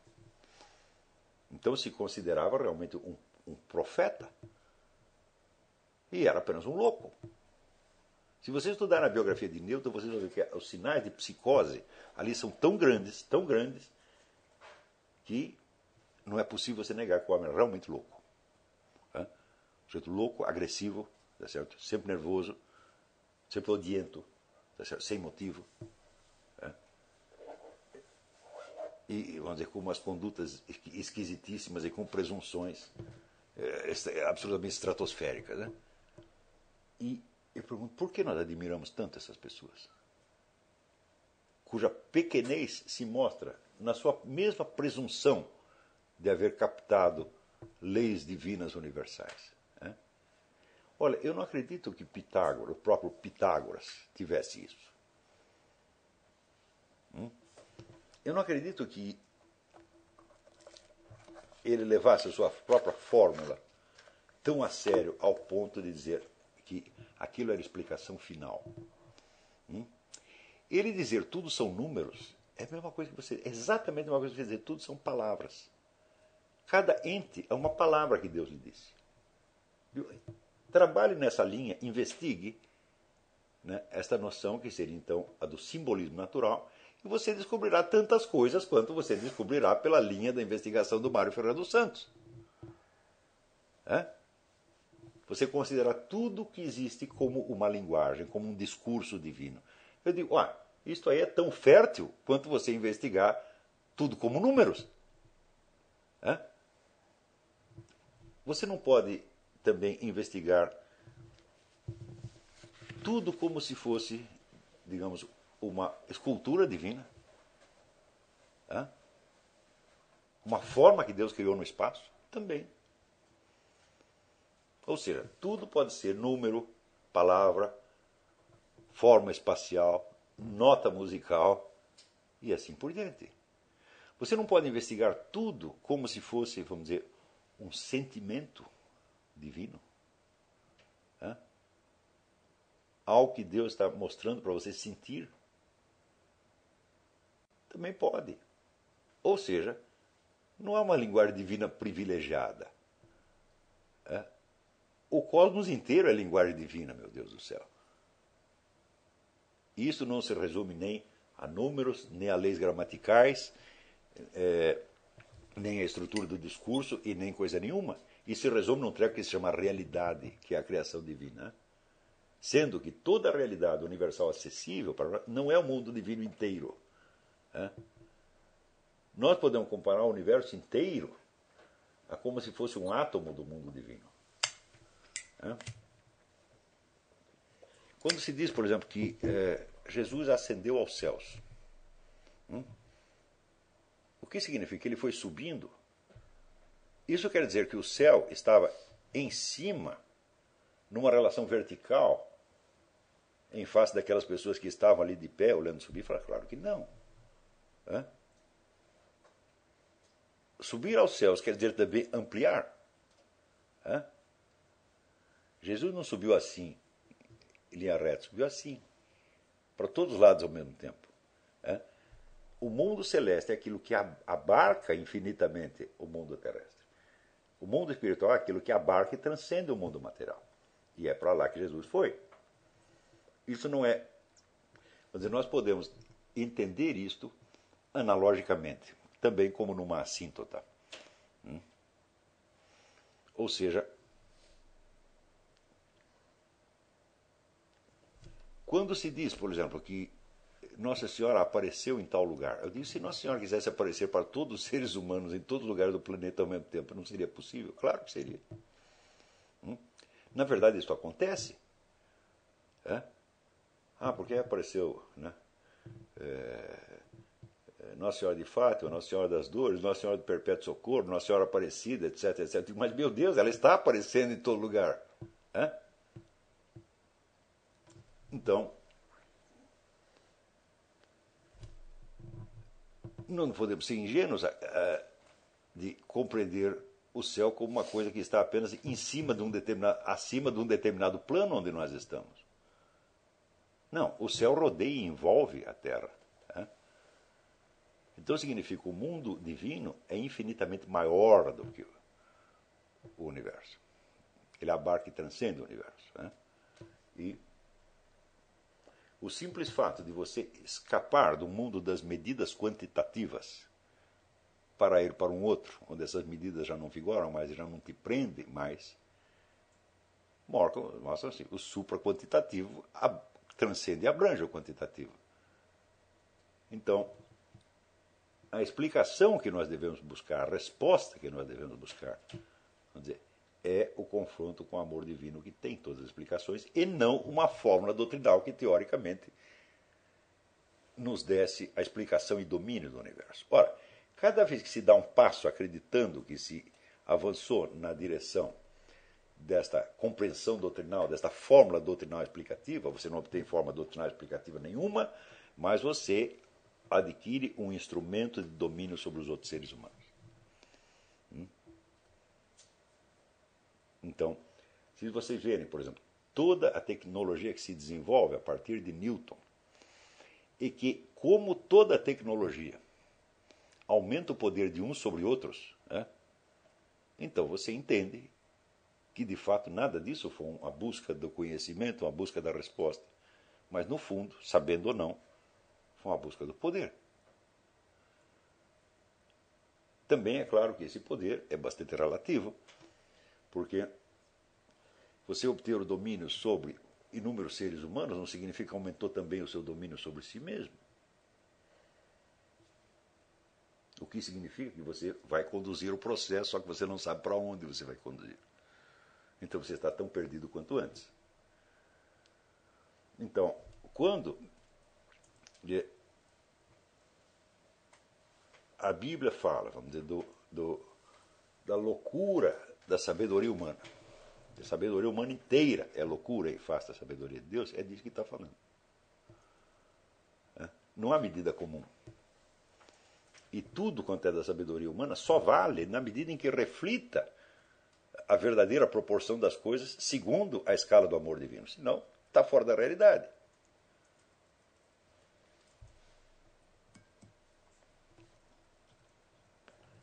Outra coisa. Quando Jesus diz que o demônio é mentiroso e pai da mentira, onde é que mentira ele está se referindo? Hã? Será que são as pequenas mentiras que nós dizemos uns para os outros? Hã? O sujeito saiu com a mulher do vizinho e ele conta para a mulher dele que ele estava na igreja, por exemplo. Será que é disso que. É isso que o demônio que Jesus se refere? Você acha que Jesus tem tempo para perder com essas bobagens? Hã? Não, ele estava se falando de uma mentira de escala cósmica. Hein? A falsificação do mundo inteiro. Hein? E, note bem, até um tempo atrás, ninguém tinha condição de falsificar o mundo inteiro. Nenhum ser humano podia ser um agente do demônio e falsificar o mundo inteiro. Foi só com os instrumentos da ciência moderna, da tecnologia moderna, que isso se tornou possível enganar a todos, criar um mundo fictício no qual todo mundo entra. Hum? Por exemplo, o mundo newtoniano galilaico. Quanto tempo as pessoas não acreditaram viver dentro disso? Desde que saiu a teoria de Newton, até que veio a física mais recente, ué, todo mundo vivia dentro do mundo newtoniano, só que o seguinte, o mundo newtoniano não existia. Kant, Hume, John Locke, estavam todos dentro do mundo newtoniano. Né? Os filósofos todos do século XIX estavam todos crentes que estavam vivendo no mundo newtoniano, só que eles não estavam. É isso que Jesus quer dizer com o pai da mentira. Quer dizer, é uma mentira tão enorme, tão abarcante, que ela encobre o mundo inteiro. E por isso mesmo também chama o, o demônio de príncipe deste mundo. Quer dizer, ele tem o poder de encobrir a realidade inteira. É? E substituir, vamos dizer, a realidade efetiva, que é a realidade do amor divino, por um conjunto de fórmulas doutrinais mediante a qual meia dúzia de idiotas acreditam que alcançaram o segredo último da realidade e que têm o poder sobre todas as coisas. Ou seja, a cultura moderna é uma alucinação. E nós estamos saindo dela. Finalmente estamos saindo. Só que nós precisamos tomar muito cuidado para não cair numa mentira maior ainda. Muita gente vai cair. É? Mas agora, depois desse ciclo moderno de três, três séculos, pode vir uma mentira tão gigantesca e tão maravilhosa, tá entendendo? Que vai enganar todo mundo. Desta vez é todo mundo mesmo. Porque a mentira newtoniana só enganou aqueles que fizeram o ginásio. As pessoas que foram privadas dessa experiência traumática, que foram protegidas dessa experiência traumática, né, estão mais próximas né, da realidade originária do que aqueles que tiveram acesso, como se diz, aos benefícios da cultura moderna. Né.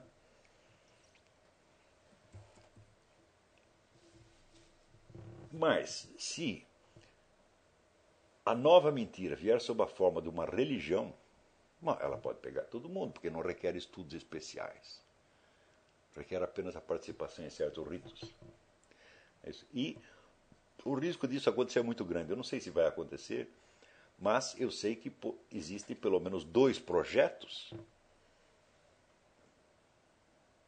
que estão que vão nessa direção. Um é o projeto da religião unificada, que está em estudos há quase 100 anos, financiada por Rockefeller e uh, Rothschilds e outros, tá certo? através da ONU.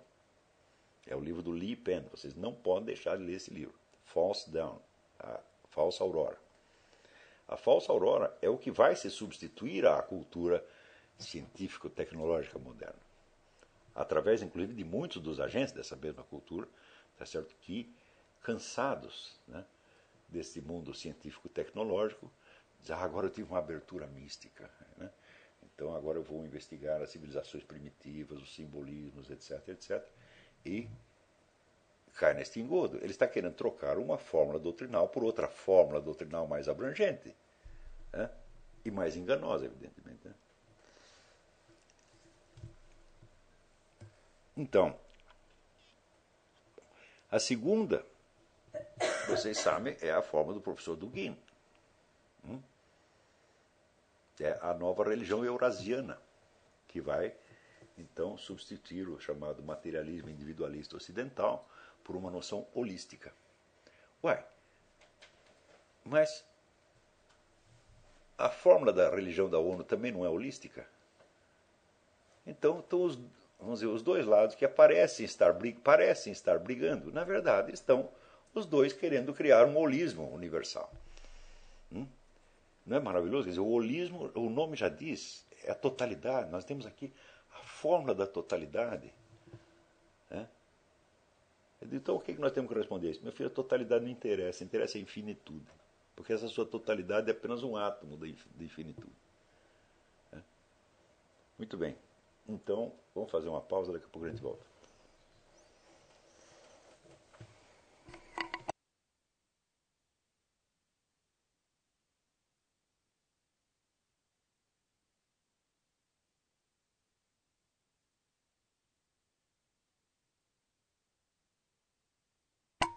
Então vamos aqui recomeçar.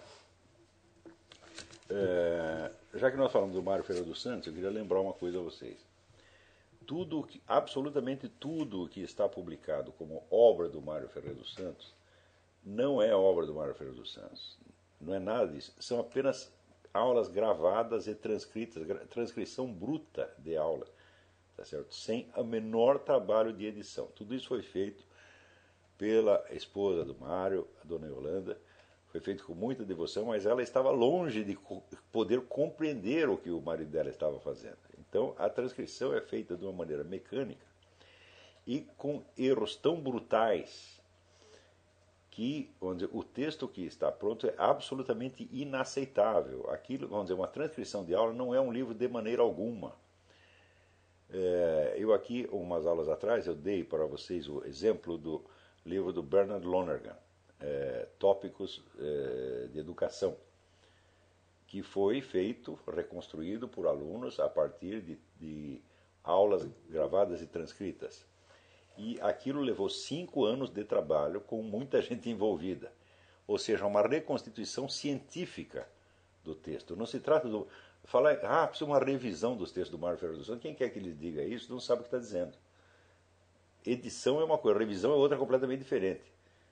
Revisão você precisa quando você tem várias edições escritas do mesmo livro e você quer, quando você vê que houve erros de impressão, erros de tipografia, e daí você faz uma, uma, uma, revisão. No caso do mar, não, é uma edição. Você tem que se construir o texto a partir, vamos dizer, dos materiais originários, comparação dos vários e, sobretudo, aquilo que se chama em filologia a reconstituição conjetural. O que é a reconstituição conjetural?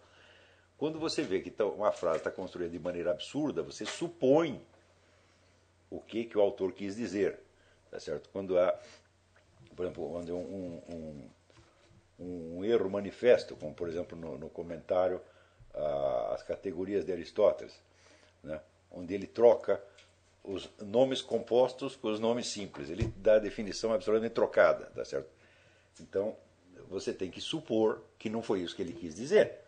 Então, vamos dizer, é um trabalho para o qual existem técnicas, a filologia é uma ciência altamente desenvolvida, existem técnicas para isto, e o trabalho que tem que ser feito no texto do mar é um trabalho de ordem científica, muitíssimo sério. Tá certo? Então, o simples fato de dizer que precisa de uma revisão já mostra que a pessoa não sabe o que está querendo dizer. Tá certo? O, revisão você faz de um texto que existe. Mas no caso o texto não existe, existe apenas uma transcrição bruta, sem nenhuma, nenhuma correção. O próprio Mário Ferreira estava consciente disso e ele disse que depois da morte dele viria alguém que faria, faria o trabalho textual que é preciso fazer, tá certo? Quando a E Realizações anunciou a intenção de publicar tudo mais ou menos do jeito que está, ou fazer uma revisãozinha séria, né, eu já anunciei o seguinte, que se, fizer, se fizerem isso, espero que não façam, vamos dizer, eu boicotarei a edição e pedirei ajuda a todos os meus alunos e todos os meus públicos, meu público para que boicotem, para que ninguém compre um único exemplar desta coisa. Tá certo? Eu farei isso, mas sem, sem dó nem piedade. Porque não posso ter dó, vamos dizer, do, do, de um comerciante quando ele não tem dó dos textos do maior filósofo brasileiro, um dos maiores do mundo. Tá certo? Que é uma obra, sob certos aspectos, até salvadora. Ela nos dá, como nós vimos na primeira aula, muitos elementos, vamos dizer, para exorcizar a fantasmagoria, essa fantasmagoria pitagórica que tomou posse da mente ocidental nos últimos quatro séculos, e fazê-lo de tal maneira que isso já nos prepara para a defesa contra a pró próxima onda da, da, mentira universal. Tá? Então, uma obra, uma obra dessa é preciso tratar, vamos dizer, com imenso carinho e respeito. Como os alunos do Lonergan fizeram. Dê uma olhada no livro Topics in Education. Né? É, aquilo foi realmente é, é, uma maravilha. Então você vê que há, fica parecendo um texto escrito pelo próprio Bernard Lonergan. Tá certo? No entanto, os materiais que eles lhe deram eram exatamente esses. Eu também uh, observei todo o trabalho que o pessoal da Eugen Rosenstock Foundation fazia com os trabalhos do Rosenstock, é, onde a coisa passava por muitas etapas, desde a transcrição bruta, depois uma transcrição eh, trabalhada, depois uma reconstituição conjectural, depois uma pré-edição e por fim uma edição. Também vi o que estão fazendo com vamos dizer, as conferências legadas por Viktor Frankl. Né? Uh, acho que quatro anos atrás, né? eu e a Isabela tivemos no congresso Viktor Frankl, então você tinha lá a pré-edição. Né? Eu vi a pré-edição é, americana, da tradução americana das peças do Friedrich Dürrenmatt. É uma pré-edição. Quer dizer, já está um texto quase, quase pronto. Né? Então, é, eu tenho experiência de como se faz isto. Tá certo? Eu não creio que no Brasil exista um profissional qualificado para isso. De jeito nenhum. Esse pessoal que está fazendo as edições do mar não tem qualificação para isso. Nunca fizeram edição de nada, de nada, de um único texto. Né? Ao passo que eu, no mínimo, já fiz de dois, do próprio Mário Ferreira dos Santos, Sabedoria das Leis Eternas, e o, o do ensaio do Otto Maria Carpo. Então, alguma experiência editorial, nesse sentido, não editorial no sentido é, puramente comercial, profissional da coisa, mas editorial no sentido acadêmico, no sentido de, de sentido filológico da coisa. Então, é preciso um trabalho de filologia, um trabalho científico, não é uma revisão. Ora, o que eu estou dizendo para vocês é uma coisa de uma é, seriedade mortal mortal. Eu creio que as obras do Mário, se forem editadas como devem, e em seguida traduzidas, elas podem exercer uma influência benéfica e quase salvadora sobre o mundo inteiro. Tá certo? Então, a coisa de uma responsabilidade muito grande. Tá certo? Agora, pessoas que entram na jogada movidas apenas por um instinto de comércio ou autopromoção deveriam ser simplesmente expulsas do terreno. Fala, sai daqui, isso não é coisa para você, não é coisa para criança, está entendendo? Uh, o Mário não fez tudo isso para poder no seu bolso. Embora seja justo que aqueles que trabalham sejam recompensados, tá certo? Mas é, aqueles que pretendem, vamos dizer, fazer dinheiro fácil com isso, não merecem complacência, não merecem compaixão, tá certo? E pouco me interessa, quer dizer, se, vamos dizer, eu trouxer dano comercial a quem fez, cometeu esse crime, eu estaria agindo de acordo com a minha consciência. Isso não se pode fazer. Eu espero e estou novamente advertindo, espero que a realização não faça isso. Espero que se arrependa da sua leviandade, volte atrás e diga: não, nós vamos trabalhar de acordo com as instruções do Olavo, que é a única pessoa que conhece, não só conhece a obra, mas conhece vamos dizer, a técnica necessária para reconstituir esses textos e que tem uma equipe para trabalhar. Porque isso aí é trabalho para 20 ou 30 pessoas durante muito tempo. Né? Então, se os alunos deste curso não estão habilitados para trabalhar nisso comigo, ninguém mais no Brasil está. Tá? Então, nós temos o direito e o dever de intervir neste caso. Hum? Muito bem. Então, aqui, o Geraldo Magela de Oliveira Júnior. Boa noite, senhor. Suas aulas são fantásticas. Obrigado. Gostaria de saber sua opinião sobre a leitura dos textos recomendados em The Great Books of the Western World. Muito bem, eu comecei a minha educação seguindo o plano do Mortimer Adler e lendo esses livros de acordo com a indicação dele. Né? É... Depois, muitos anos mais tarde, eu, quando saiu uma reedição brasileira do livro do Mortimer Adler, How to Read a Book, eu publiquei um artigo sobre o título de uma obra de salvação cultural. Falei, esta, este livro e esta série de livros é a única esperança de você um dia voltar a ter um, um ensino superior no Brasil. Tá e tudo o que eu fiz na minha vida foi partindo de vamos dizer, um raciocínio que aqui eu fui levado por, por pela leitura desses livros. Hoje, evidentemente, eu não seguiria esta nem a, a, a técnica do Adler, literalmente, e nem esta sequência de livros. Eu modificaria. Tá certo? Mas eu reconheço que é uma dívida. Por exemplo, em, no Paraná nós fizemos uma pequena, uma breve experiência de um curso que nós chamamos de Educação Liberal, na qual eh, nós líamos os livros em voz alta. E a produtividade era muito maior do que se as pessoas lessem simplesmente os livros em casa. Por quê? Porque a língua portuguesa falada no Brasil, ela perdeu, eh, perdeu força. Quer dizer, a compreensão é superficial, as pessoas leem como se estivessem adormecidas. Tá certo? E quando você tem a, a, voz humana, a coisa funciona de maneira diferente. Eu já me reportei aquela, aquela pesquisa do antropólogo Luiz Marim, que ele comprovou isso aí, que numa firma, se você passa, não é um livro de Platão, mas você passa um aviso por escrito, o aviso não funciona, não, simplesmente não pega, não tem penetração. Mas a voz humana ainda tem. Tá certo? motivo pelo qual eu comecei a privilegiar vamos dizer, a expressão oral né, é, em relação à expressão escrita, levando com isso uma desvantagem sobre outro, outros aspectos. Não é isso? É evidente que se tudo que eu expliquei nessas aulas estivesse publicado em livro, o efeito seria muito maior, não no Brasil, tá certo? mas no, no exterior. E no exterior, ao contrário, não, a gravação não adianta, mesmo que eu faça a gravação em inglês ou em francês, não vai, ela não vai ter a penetração que tem um livro. Mas no Brasil, ao contrário. Hum?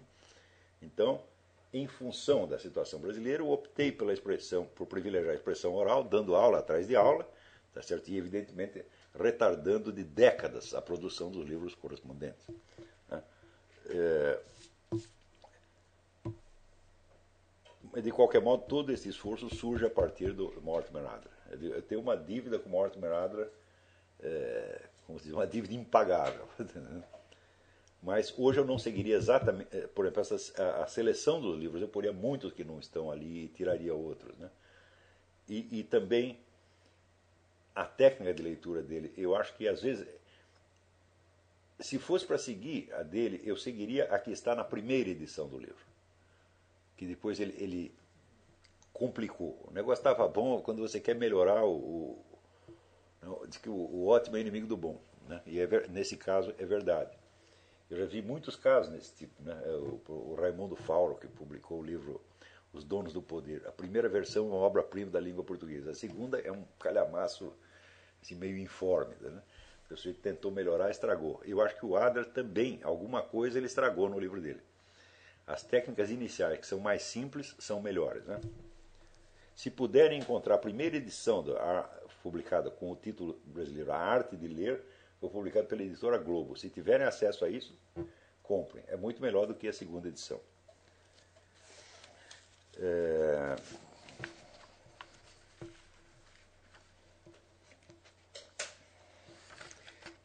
Heloísa Coimbra Bueno pergunta: Ora, peguei o bonde meio andando, mas gostaria de perguntar se existiria alguma comparação com a formação. É, é, aqui está tá uma elipse. Entre a formação do Império Eurasiano e a formação dos Impérios Romanos Cristãos. É, e. Tá e mais uma perguntinha: Como entra o pedido de consagração da Rússia Nossa Senhora de Fátima nessa situação toda?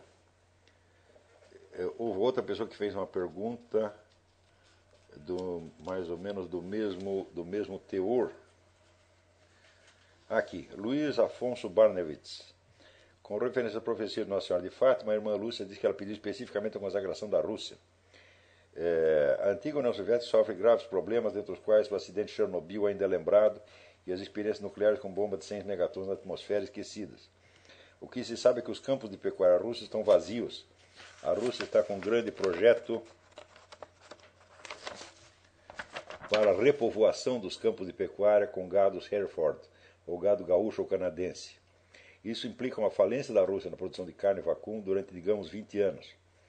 O projeto do Império Eurasiano não seria um projeto russo para enfrentar as consequências desses e outros problemas que não são colocados claramente? A consagração da Rússia poderia ter a ver com a graça de a Rússia ser auxiliada para enfrentar uma crise alimentar sem precedentes e com as questões de radiação que atingiram a antiga União, Soviética, e a Igreja Católica poderia consagrar uma nação ortodoxa sem criar uma crise religiosa e política complicadíssima? Bom, então, em primeiro lugar, a, a, a ideia do Império Cristão foi um arranjo a posteriori, que foi, vamos dizer, não foi um projeto da Igreja, foi uma situação que foi imposta. Porque quando o Império Romano se desmembrou, então não havia administração pública. Né? O desmembramento do Império Romano tomou a forma de uma retirada dos políticos, da classe política, classe dominante, da capital para o interior. Cada um fugiu, cada um, todos eles eram proprietários de terras. Né? A fortuna, na época não havia praticamente fortuna industrial, era fortuna agrícola, né? agropecuária. Então cada senador, cada, cada político tinha lá uma, cada general tinha uma fazenda. Então eles se retiram para suas fazendas, perdem o contato uns com os outros e criam um esquema de sobrevivência no nível de comunidade menor, tá resistindo às invasões bárbaras por dizer, iniciativa pessoal e localizada. Então, a essa altura não havia mais administração pública. Quer dizer, você não tem orçamento, você não tem registro civil, você não tem cartório, você... o negócio virou caos, tá certo? E a igreja assume essas funções, por quê? Porque só os padres é que sabiam ler e escrever. Na verdade, a própria noção de clero mudou muito. Na época, qualquer sujeito que soubesse ler e escrever, ele já era considerado automaticamente parte do clero, mesmo não, não podendo rezar a missa. Tá certo? Então, depois de alguns séculos disso, então a criação, vamos dizer, a instauração do império cristão com Carlos Magno foi vamos dizer, uma, uma solução de emergência. Não havia projeto imperial. Tá certo? É, então é o contrário daqui. Tá certo? Lá você tinha vamos dizer, uma, uma situação vamos dizer, já pronta que precisava apenas oficializar. Quer dizer, o imperador se tornaria automaticamente o chefe de todo aquele aparato burocrático administrativo que a igreja, a contragosto, tinha sido obrigada a criar. Você acha que os padres, né? Cara, cara de vocação religiosa está louco lá para ficar rezando, rezando missa, absolvendo os pecados. Ele está louco para montar um cartório e ficar lá preenchendo o papel o dia inteiro. O que, que é isso, né? Então, eles fizeram isso por necessidade e por uma obra de caridade. Então, constituindo o império, eles poderiam descarregar a igreja progressivamente dessas, dessas funções. Então, a igreja não criou o império por um, um desejo de expandir, de se expandir na, na ponta da lança de, de, de um projeto imperial, mas, ao contrário, simplesmente para ela transferir uma parte das suas atribuições a uma, uma burocracia constituída pelo imperador. É, tanto que a partir daí, vamos dizer, o ensino, uma parte do ensino passa a ser consagrada, do ensino que anteriormente visava apenas a constituir membros do clero, uma parte da educação passa a ser formadora de funcionários do império, que não eram padres. Né? É, agora, no caso do, vamos dizer, do projeto eurasiano, ele é, realmente ele é um projeto, é uma coisa que não existe e que deve passar a existir. É, eu acabei de, de, de redigir em português a nova comunicação ao debate do professor Duguin, ficou uma coisa enorme, que agora terá que ser passada para o inglês. É, mas, entre outras explicações que eu dei ali, é que, é que a teoria do sujeito da história, que acho que eu já expliquei aqui, que eu digo que só certas entidades são sujeitos de ação histórica, quer dizer, sujeito agente. Agente é aquele que planeja uma coisa e faz, faz de acordo com aquilo que ele pensou e ou, ou tem sucesso ou tem fracasso. E que, vamos dizer, aquele conjunto de ações impre, impremeditadas que produzam um resultado identificável sob a forma do Estado, do Império, etc., não é ação propriamente dita. Né? Aquilo seria o que Aristóteles chamaria paixão. Quer dizer, é o, ninguém fez, mas a coisa ficou assim. Tá certo? Cada um tinha seu, seu, suas intenções pessoais, elas se misturaram, se embolaram todas e produziam um resultado. Esse resultado pode tomar a forma de uma unidade geopolítica. Tá certo? É... Então, a partir deste raciocínio, eu mostro ali que pergunto quem é o verdadeiro sujeito por trás do projeto eurasiano. Né? O Império Russo não pode ser, porque se você quer construir o Império Russo, você não vai dizer que a entidade futura é o sujeito da ação que aí está produzindo. Não é possível, né? Então, isso aí seria o, é, o, o exterminador do futuro, né? raciocínio do exterminador do futuro. Então, por e a Rússia, por sua vez, passou por diversas formações estatais diversas. Houve o Império de Kiev, depois houve o Império de Moscou, depois houve a derrubada, o regime social-democrata, depois o regime social-democrata caiu, veio o regime comunista, o regime comunista caiu, houve o regime liberal e agora tem a ditadura do Putin. Então, por baixo dessas formações políticas e geopolíticas diversas, houve uma mudança geopolítica, evidentemente, o território da Rússia não coincide com o dos impérios anteriores e também não coincide com o Império Soviético. Por trás de todas essas informações, qual é o elemento que permaneceu constante? A Igreja Ortodoxa. É? Então, a Igreja Ortodoxa ela deu a sua forma cultural ao Império de Kiev, depois ao Império de Moscou. Ela resistiu bem e, a, a, aos 60 anos de opressão comunista e resistiu tão bem que ela está viva e atuante ao ponto de poder inspirar um projeto imperial ao professor Alexandre Duguin. Então, daí perguntei eu, como o projeto eurasiano se origina de dentro da Igreja Ortodoxa? Né? E a resposta não é muito difícil. É, numa entrevista que deu a uma revista polonesa em 1998, o professor Dugin diz que a separação de império e igreja que se realizou no Ocidente é uma heresia. Que, na verdade, só pode haver uma igreja e essa igreja se unifica na pessoa do imperador, do tsar, como a igreja anglicana, onde o chefe é o rei. Né? Acontece que uma igreja imperial né, não passa, vamos dizer, de uma igreja nacional ampliada. Quer dizer, os limites da expansão da religião imperial são as fronteiras do império. Aquilo que está para lá das fronteiras do império, a religião não pode penetrar, por quê? Porque seria uma intervenção política. Ao passo que na, na igreja ocidental, a igreja, vamos dizer, os pregadores católicos puderam expandir o cristianismo por tudo quanto é lado, sem precisar levar o império nas costas. Tanto que você vai ver, teve expansão do catolicismo na China, da China até o Paraguai sem que essas regiões tivessem que estar sob o domínio do imperador. Quer dizer, a expansão da religião é enormemente maior do que a expansão de qualquer império possível.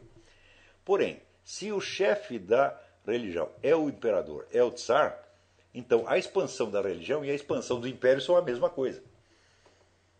Então, das duas, uma. Ou a igreja ortodoxa fica limitada no território governado pelo tsar, ou então, para ela se expandir, tem de expandir o império também. Então a expansão religiosa e a expansão política são a mesma coisa. Ou seja, a religião ortodoxa só pode se expandir pelo mundo mediante a conquista de território. Então essa é, vamos dizer, é uma contradição estrutural da própria Igreja Ortodoxa. E é a ela que o, o Alexandre Duguin está respondendo. Ele, cria, ele acha que a Igreja Católica e a Protestante são ambas heréticas, que é preciso substituir tudo pela religião ortodoxa. Então, como fazer isso? Somente ampliando o Império Russo. E onde entram os elementos eurasianos, os chineses, os muçulmanos, etc, etc. Eles querem saber? Eles entram como a camisinha, tá certo? entra numa relação sexual. Quer dizer, ele quer se utilizar das forças chinesas, islâmicas, etc., para uma, uma expansão que vai ser, em última análise, do Império Russo. Tá certo? Ora, que isso se realize através de uma colaboração islâmica não é impossível. Por quê? Porque o Império Russo sempre soube se virar com as populações islâmicas internas. Ele administrou isso muito bem. Você tem ali, ao longo da história russa, você tem eh, populações islâmicas que sempre foram obedientes ao tsar, embora estando fora da religião. Quer dizer, houve um acordo uma diplomacia ali. Então, os russos têm uma certa, uma certa experiência nisto aí. Né? É... Então, a expansão não é propriamente eurasiana. Tá é russa, é a expansão do Império Russo com o auxílio de forças aliadas, que não terão a hegemonia do processo. A hegemonia de quem inventou o plano. Quem inventou o plano? Dugin e Putin. Né? Então, a hegemonia russa. Então, a expansão do Império Russo e levando alguns aliados e, naturalmente, oferecendo algumas vantagens a eles. Mas não o controle total do processo. A ideia de que todas essas formações nacionais e étnicas diversas tá possam participar do poder né, em condições democráticas é, é incompatível com a própria declaração do professor Dugin de que o regime sacerdotal terá que ser ditatorial. Hum? Quanto à formação, à índole econômica do regime, ele diz claramente que é um socialismo, porque o Estado controla a economia, mas tem uma margem de liberdade para a pequena e média indústria. Qual é essa pequena e média empresa? Tá Qual é essa margem? Essa margem é definida pela própria pequenez delas. Né? Então, não há diferença substantiva entre o projeto econômico eurasiano e o socialismo. É um socialismo. Do mesmo modo que o, o regime propugnado pela elite globalista ocidental é um socialismo, e vamos dizer, a, o projeto islâmico não é propriamente socialista, mas também não é o de livre economia de mercado como no, no, no Ocidente. A economia islâmica tem suas características é, peculiares, né? que não interessa discutir agora. Então, aí surge o problema. O próprio Dugin diz: não há império sem o Tsar. E quem será o Tsar? Hã?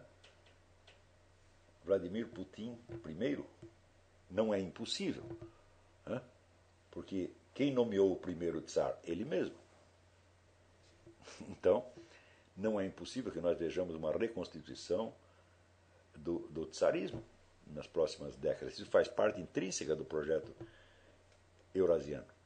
Mas, em última análise, só quem precisa dizer, do, do projeto eurasiano é a própria Igreja Ortodoxa. Isso significa que a Igreja Ortodoxa ela está encarando a possibilidade da sua extinção e está fugindo dessa extinção. Hum? Extinção por quê? Em primeiro lugar, houve a ocupação maciça da Igreja Ortodoxa pela KGB. Hum? Então, onde o, o sujeito que foi patriarca durante décadas era um agente da KGB, aquilo lá está repleto de agente da KGB, e, vamos dizer, a promiscuidade entre igreja e Estado já é profunda. Sempre foi, na verdade. Né?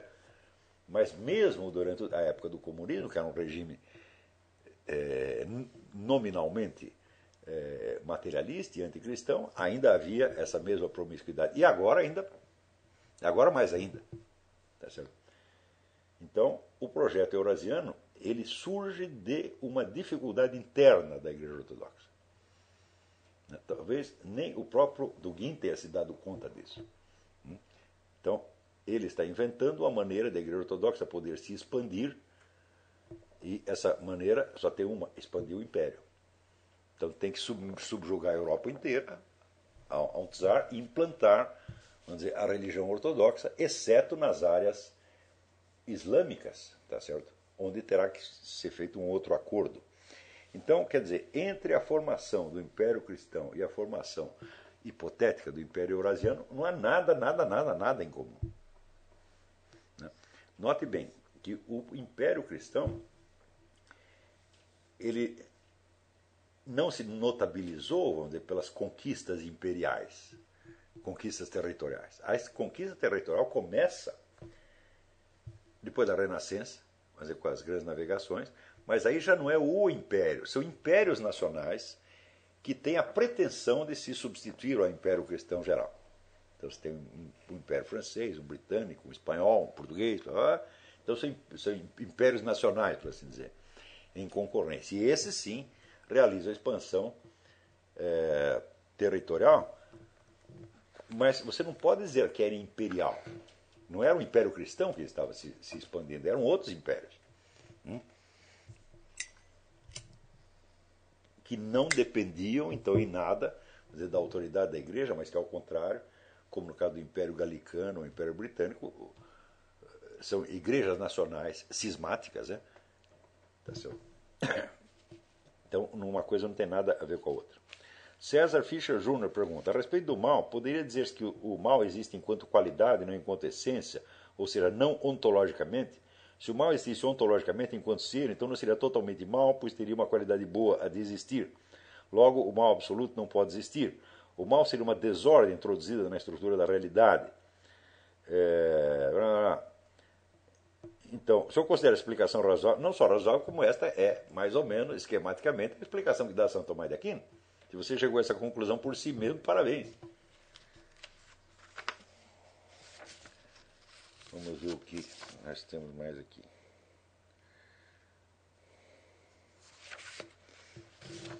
É, Leandro Melo Ferreira. Na tentativa de manter sempre presente as principais precauções quando eu pretender analisar filosoficamente qualquer questão, tenho tentado esquematizar suas lições sob o método filosófico.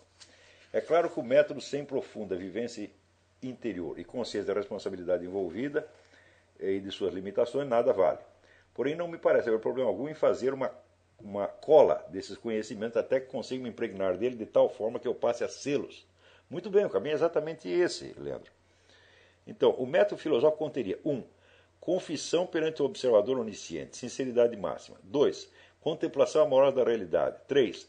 Revisão interior das opiniões e a distinção dos seus níveis de credibilidade. 4. Depuração dialética das figuras de linguagem e circulação na cultura em geral, inclusa na terminologia científica em conceitos filosóficos. 5. Busca na realidade dos referentes dos discursos. 6. Compreensão dos textos pela reconstrução imaginativa da experiência cognitiva concreta do autor. Bravo! É isso mesmo. É isso mesmo. E a sequência é mais ou menos essa.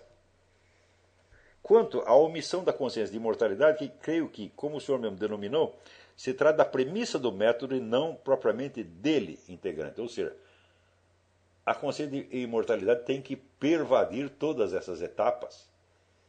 Né? E você tem que lembrar sempre que quem é o sujeito do processo, quem é o indivíduo que está praticando isto tudo, né? é a sua alma imortal. E não somente, vamos dizer, você enquanto é, portador de uma existência terrestre. Ou seja, ainda nesta vida, você já é capaz de pensar as coisas na escala de imortalidade. Que é justamente, vamos dizer, o que escapa. Quando você observa o mundo newtoniano, né? ou tantas dessas doutrinas que até se dizem cristãs, eu digo, uai, mas espera um pouquinho. Se você tem a consciência de imortalidade, tá certo? Então você sabe que a estrutura do universo não é grande coisa comparada com a dimensão de uma única alma universal, de uma única alma imortal. E isto tem que modular o conhecimento que você tem da própria realidade, tá certo? Então, se você tem consciência de alma imortal, você tem que saber que você não vai obter a explicação final mediante o estudo da estrutura do cosmos, o estudo das matemáticas, etc, etc, mas somente pela contemplação do amor divino. E se você sabe isso, então tudo o que você estuda sobre a, a, estrutura do cosmos, sobre a história, etc., etc., tem que estar modulado por uma consciência de simbolismo e de analogia. Você tem que saber que tudo o que você está dizendo é somente analógico, que tudo são apenas sugestões. Hum? Sugestões cuja única validade é despertar outras almas para a consciência do amor divino. E se você pretende fazer outra coisa além disso, está fazendo buraco na água. É? Então, isso quer dizer, com o autor se declarar cristão, como Newton se declarava, ou como o professor Dugin se declara, não quer dizer nada se na prática ele não analisa as coisas à luz da consciência de imortalidade. Por isso que eu digo que a consciência de imortalidade é a premissa do método filosófico. Se não tem consciência de imortalidade, você não sabe quem, quem está falando. Não sabe quem é o sujeito do processo cognitivo, que é você mesmo. É isso? É... Bom, muito bem. Leandro, o seu resumo está perfeito, é isso mesmo.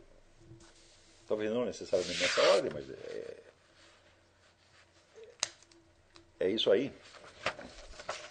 Problema.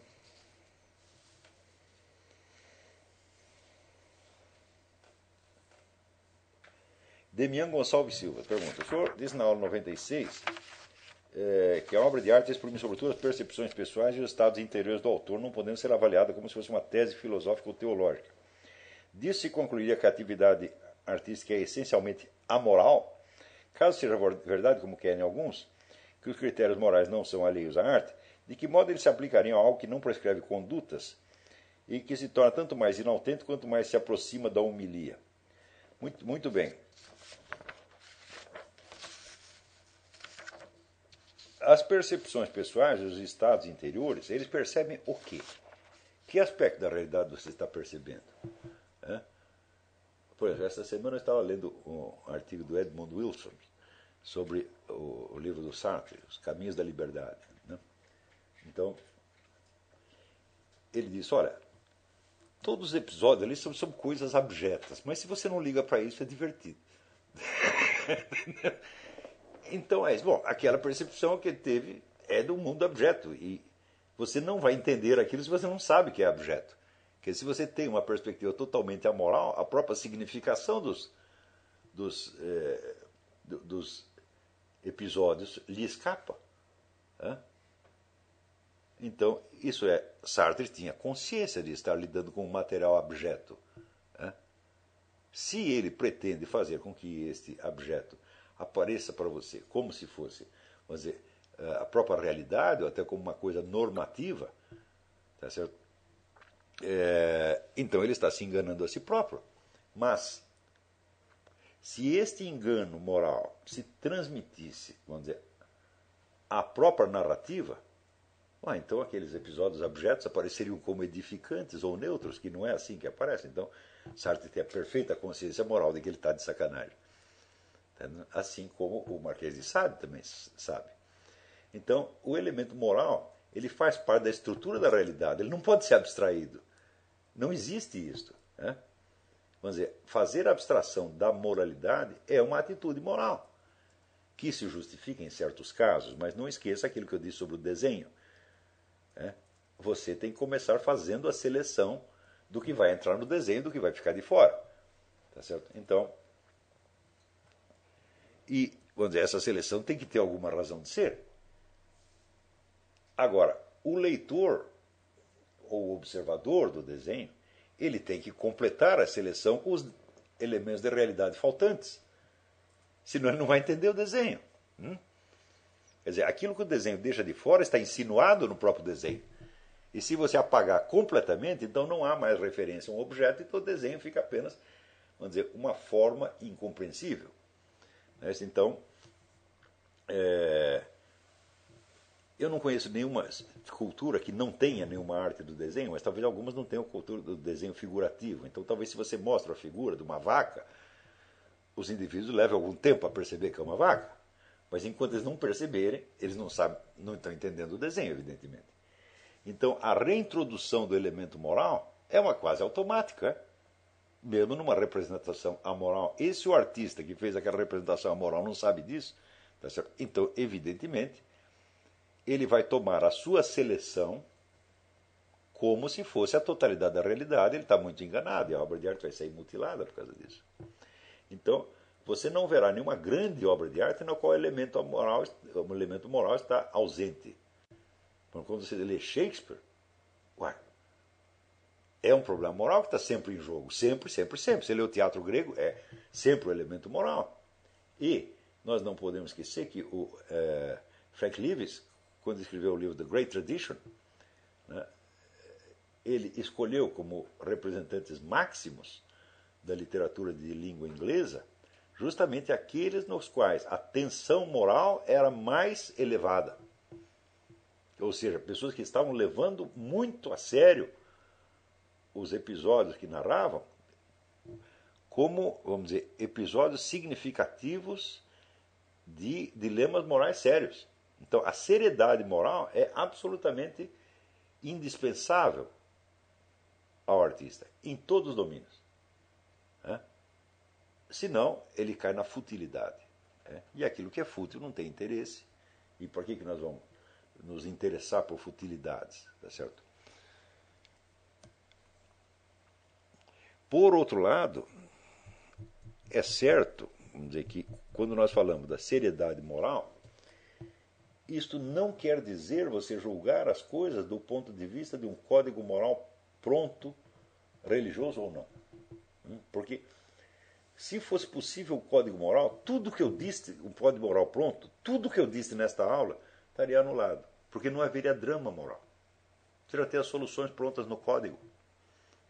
Mas, como dizia Santo Tomás de Aquino, o código não é a solução dos problemas morais, ele é o começo porque o código só contém generalidades e as situações morais humanas todas são particulares e concretas e nunca se encaixam bem no código.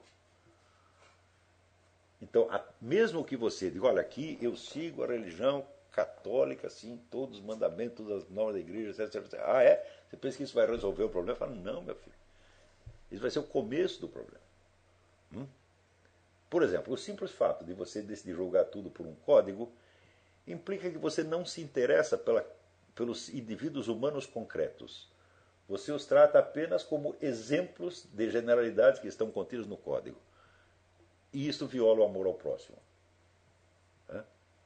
Se você não sabe que cada ser humano é um mistério quase infinito, hum? se você não sabe que os dramas morais interiores são sérios, que eles implicam muito sofrimento, e se você pega a pessoa apenas como exemplo, né? Aqui o código, a regra geral é essa, você está enquadrado no artigo tal, você está violando o segundo mandamento. Porque você está considerando o outro como, ex, como exemplo de uma alínea do código, mas você não faz o mesmo consigo, consigo próprio. É? Então, eu considero, vamos dizer, que o amor ao próximo significa não vê-lo pelas lentes de um código, nem mesmo o código moral da igreja. O código moral da igreja é para te dar uma referência, para você saber o que fazer. É? Quer dizer, quando você não sabe, então o código te dá uma ajuda, mas ele não resolve o problema. Então, compreender a realidade da situação concreta do ser humano é o requisito número um do amor ao próximo. Entendeu? Então, é, eu vejo muitas pessoas, vamos dizer, que são religiosas, vão na missa, confessam, comungam, etc, etc, mas não são capazes de entender o único drama humano quando ele se apresenta. Por exemplo, você vê o indivíduo, sei lá, imerso no pecado. Eu digo, bom, eu tenho que ter uma, uma visão de qual é a possibilidade concreta que ele tem, vamos dizer, de se autorreformar, de se refazer, de se uh, abrir ao amor divino, etc, etc. E os obstáculos, o poder do demônio é uma coisa verdadeira, não é uma hipótese. Não é assim, ah, se você não quiser, o demônio não manda mais em você. Fala, aqui. Não é simplesmente, não é assim, você não tem esse poder. A coisa é muito difícil. Quer dizer, você, ah, diz, ah, se eu rezar o dia inteiro, fala, às vezes também não adianta, não é disso que se trata. Você não sabe do que se trata. Cada drama humano é um. E você tem que olhar o próximo com o verdadeiro amor, o que significa o seguinte: você vai carregar a cruz dele, pô. Hã? Quer dizer, você vai pegar o problema para você. Olha, a coisa mais bonita que o Dr. Miller, teu grande amigo e gênio da psicologia, me disse, foi quando eu perguntei para ele, Dr. Miller, qual é o seu método? O que, que o senhor faz? Ele disse: Eu compro a doença do sujeito, curo a doença em mim mesmo e daí ele sai curado.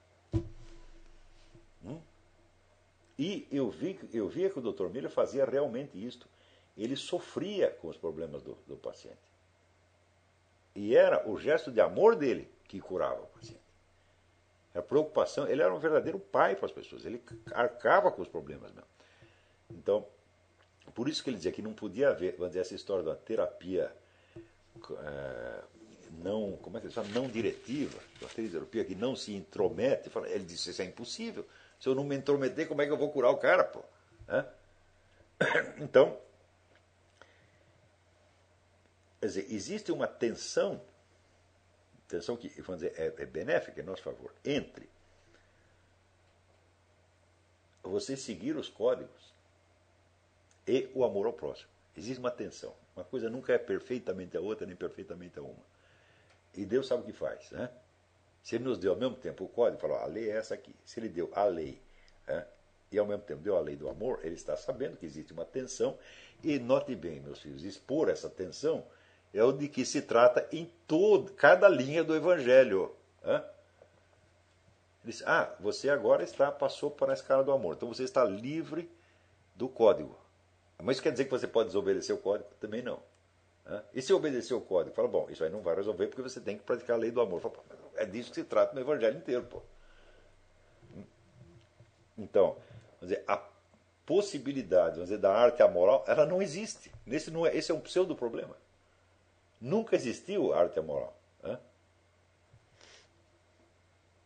E você decidir que você vai representar as coisas independentemente do julgamento feito segundo um determinado código, não quer dizer que você fez abstração da moralidade. Fizer abstração da moralidade, não há conflito. Se não há conflito, não tem obra de arte.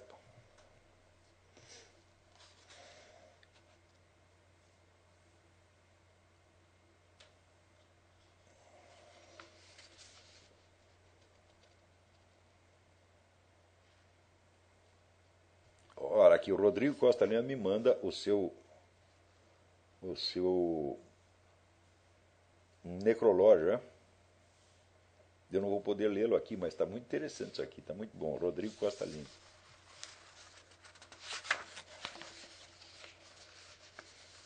É... O pessoal do chat pediu para você não se esquecer de comentar uma das perguntas uma das primeiras perguntas que foi sobre o papel da consagração da Rússia. Ah, sim.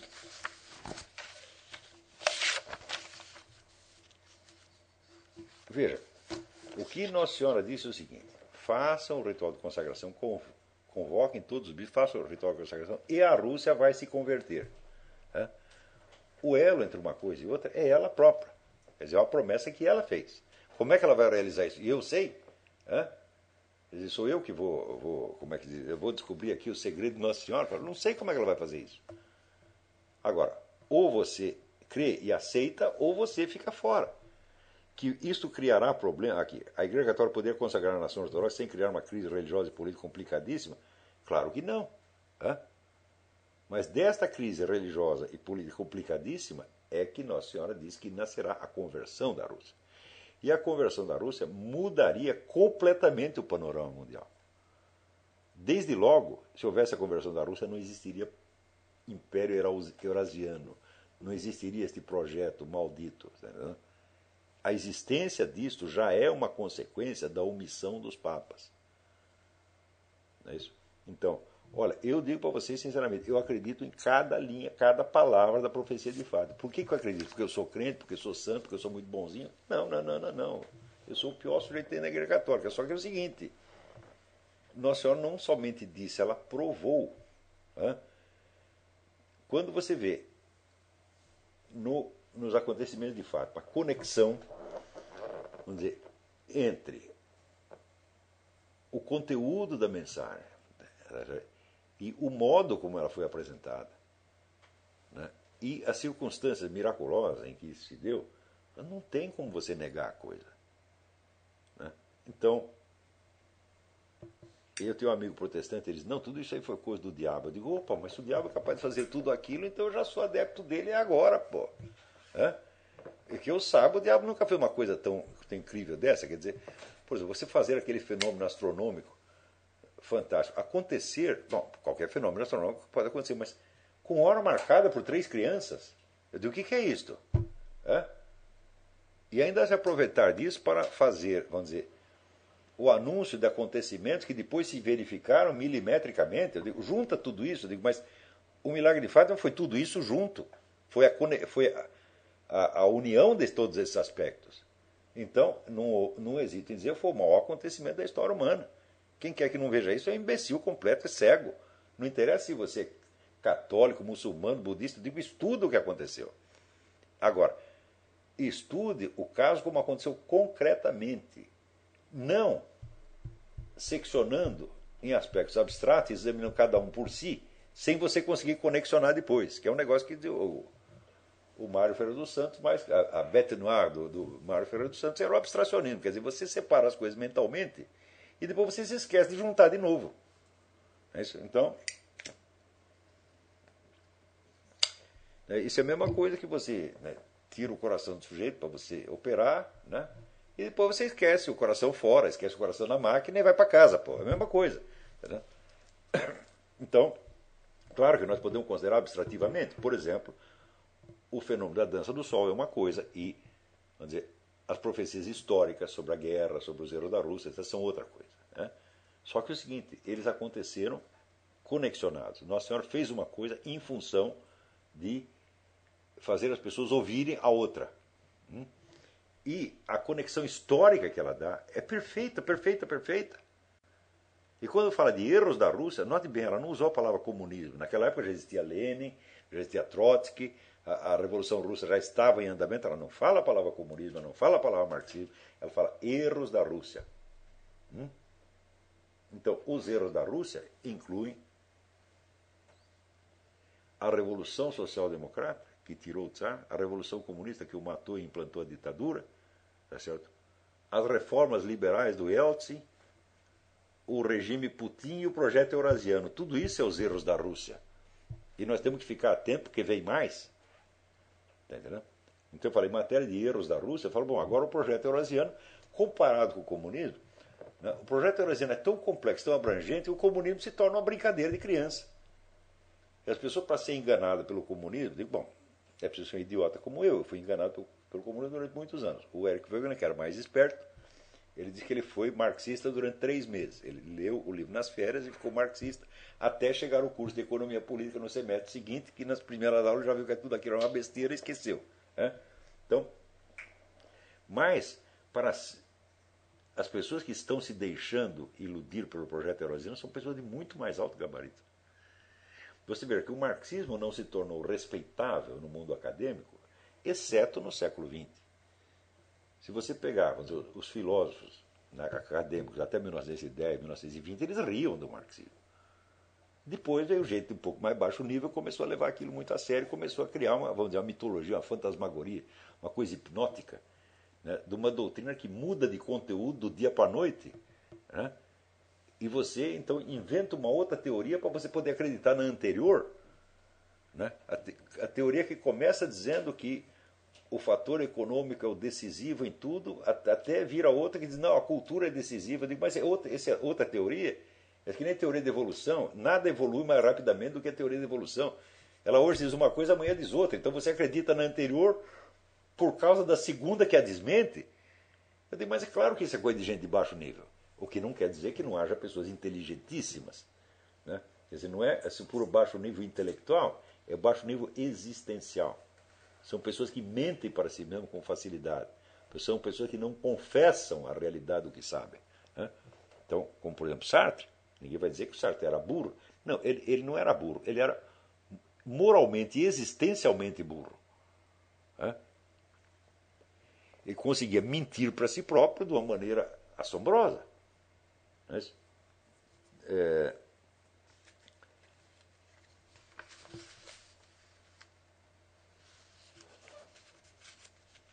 então, a Igreja Católica não tem por que se preocupar com essa crise religiosa. Né? em grande parte, se você vê ali a, a sessão onde João 23 pula fora de, de, de divulgar a terceira profecia de Fátima, né? Ou seja, ele desobedece uh, a instrução de Nossa Senhora. Claramente, você vê que o que o, o, impeliu não foi a fé, foi o medo. Mas o medo, meu filho, é o contrário da fé. Porque esse Deus diz para você: olha, vai lá, você pode enfrentar o gigante, que você não vai morrer, você vai vencer, você tem que acreditar em Deus. Mesmo que se ele, vamos dizer, o que ele está dizendo parece um absurdo, ele não vai te colocar numa luta sem que ele esteja pelas suas costas. Ou então você não tem fé alguma. Então, se o Papa teve medo, é porque não teve fé. Agora, você pode dizer, bom, a profecia de Fátima não faz parte do dogma, então ele não acreditar na profecia não quer dizer que ele não tenha fé no dogma. Eu digo, mas a fé no dogma não basta, meu filho. É? Eu acho assim, vamos dizer que a presença de Nossa Senhora é uma coisa que tem que ser mais forte para você do que todos os elementos doutrinais absorvidos ao, absorvido, que você absorveu ao longo de toda a sua vida. Você não pode trocar a pessoa de Jesus Cristo. E Nossa Senhora fala em nome dele, ela vem em nome dele. Você não pode trocar a pessoa de Nosso Senhor Jesus Cristo por uma doutrina, mesmo que seja a doutrina dele mesmo. Né? Ele diz, ah, não, eu não vou seguir você porque eu vou seguir o que você disse a semana passada. Epa. Bom, então eu acho que é, agora já são 11 horas da noite. Tem outras perguntas aqui muito boas, mas algumas são muito compridas. Então, pelo amor de Deus, não me mande perguntas compridas, porque eu fico, assim, eu fico morrendo de dó, porque às vezes são perguntas boas.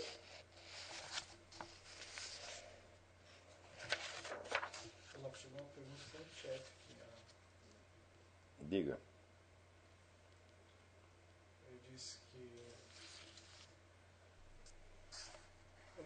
para o evangélico reconhecer uma consagração dedicada a outra pessoa que não seja o próprio Deus, Jesus ou o Espírito Santo.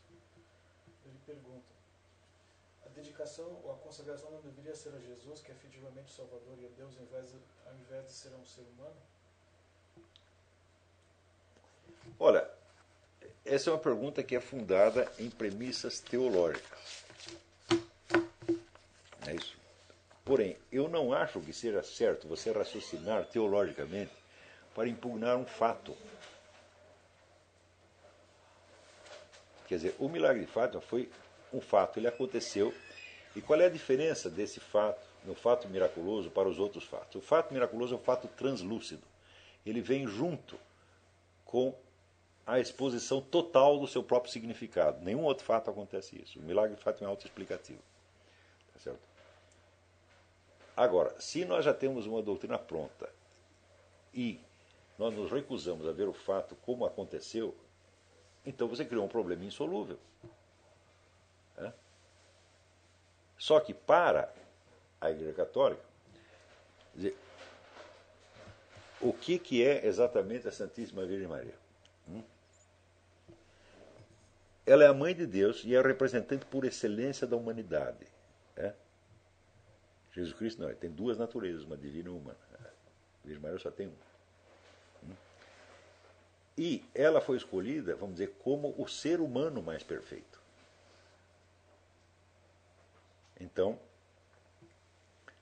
você vê, de que adiantaria dizer, toda a vinda de Jesus Cristo é, se não houvesse nenhum ser humano que fosse elevado a esse estatuto? Hum? Se a distância entre Deus e o homem permanecesse a mesma de antes, de que serviria o advento do nosso Senhor Jesus Cristo? Hum? Agora, a grandeza da Virgem Maria é a grandeza da obediência total e da, dizer, da total anuência ao mandamento divino. A mais perfeita que já se viu. Não é isto? Se ela, depois disso, ela não tem o direito de ela falar em nome do nosso Senhor Jesus Cristo hum, e de interceder junto a Ele, então quem tem? É? Você não pede, você é evangélico, você não pede o pastor rezar para você? E você acha que o prestígio do pastor junto a, nosso, junto a Deus é maior que o prestígio da Virgem Maria? Então é esse que vamos dizer que é, é o, o, absurdo total da recusa da Virgem Maria. Quer dizer, você pede intercessão de, de pastores. Você não pede para os outros rezar para você? Agora, ela se ofereceu para fazer isso. Ela é intercessora por natureza, que é algo que Jesus Cristo não pode fazer. Jesus Cristo vai julgar os vivos e os mortos. Né? E você pede para ele, não seres o meu juiz, mas o meu salvador. Mas se ele quiser ser juiz, ele pode, mas a Virgem Maria não pode. Ela só pode defender você. Jesus tem duas funções. Ele pode te julgar ou ele pode te salvar. Ele pode se recusar a te julgar. Então ele te justifica. Mas ele não pode abdicar da função de juiz. Ele continua sendo juiz ainda quando não exerce. A Virgem Maria não é juiz de ninguém. Ela é somente a intercessora, somente a advogada. Né? Se não houvesse nenhum ser humano que o próprio Jesus incumbiu de fazer isto, então estaríamos na seguinte situação: seu único advogado será o seu próprio juiz. Eu não acho que isso seja razoável. Então tem que haver a intercessora por natureza. E esta é a função da Virgem Maria. Como sua mãe. Ela é mãe da espécie humana. Ela não é Deus. Porque tem uns camaradas muito evangélicos que dizem, ah, a deusa romana. Tal. A deusa romana é sua mãe. Vê lá como fala. Ela não é Deus. Ela é apenas intercessora, por excelência. O melhor dos intercessores. Então, não há, não há erro nenhum em que dizer, a Rússia seja consagrada a ela, porque sendo consagrada a ela, ela assumirá a defesa da Rússia. Então, este papel de intercessora será exercido para uma nação inteira. Foi isso que ela prometeu. Eu não vejo incoerência nenhuma, tá certo? Não vejo absurdo nenhum, porque aquilo que você pode pedir a um pastor, por que você não pode pedir à mãe de Nosso Senhor Jesus Cristo? Hum? As igrejas evangélicas estão cheias de intercessores. Tem gente que pede coisa até para o bispo Macedo. Bispo Macedo, reze por mim, que eu estou com hemorroida. Então, cada um tem o advogado que escolheu. É. A função da Virgem Maria é esta, é eminentemente advogada, defensora. Ela não pode te julgar, não pode te condenar. Ela não tem autoridade nenhuma para condenar ninguém. Ela está, por assim dizer, presa a esta missão que lhe foi dada. de advogado da espécie humana. Função que não é de Nosso Senhor Jesus Cristo. É? O que, que está escrito no credo? Jesus virá para julgar os vivos e os mortos. Então, se ele veio para julgar, ele não pode estar ali para defender. Ele pode absolver, como um juiz absolve. Né? É? Deu, deu problema no site do stream. Acabou de dar. Tá gravando aí, tá gravando. Está gravando, mas. Tá gravando, mas não tá transmitindo. Acabou de dar um problema. Então dá para corrigir? Nós tivemos aqui um problema de transmissão, vamos tentar corrigir.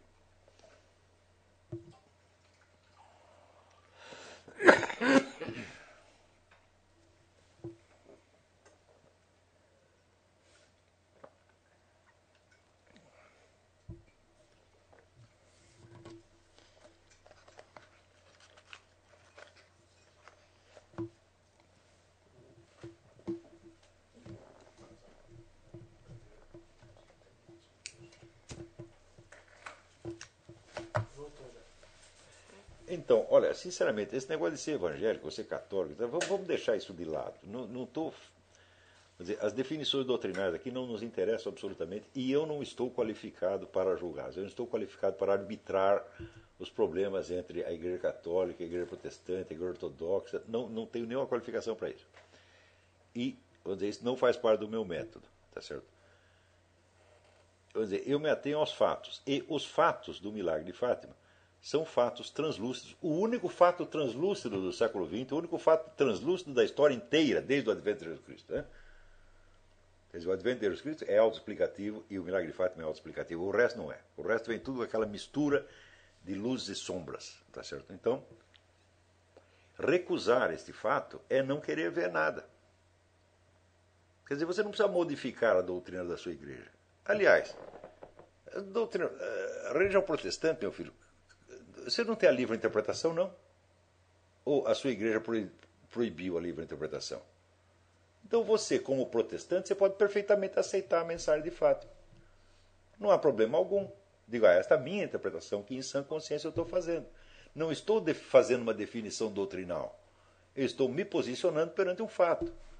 Para que meter um negócio doutrinal na cabeça se discussão doutrinal só leva as pessoas para o inferno?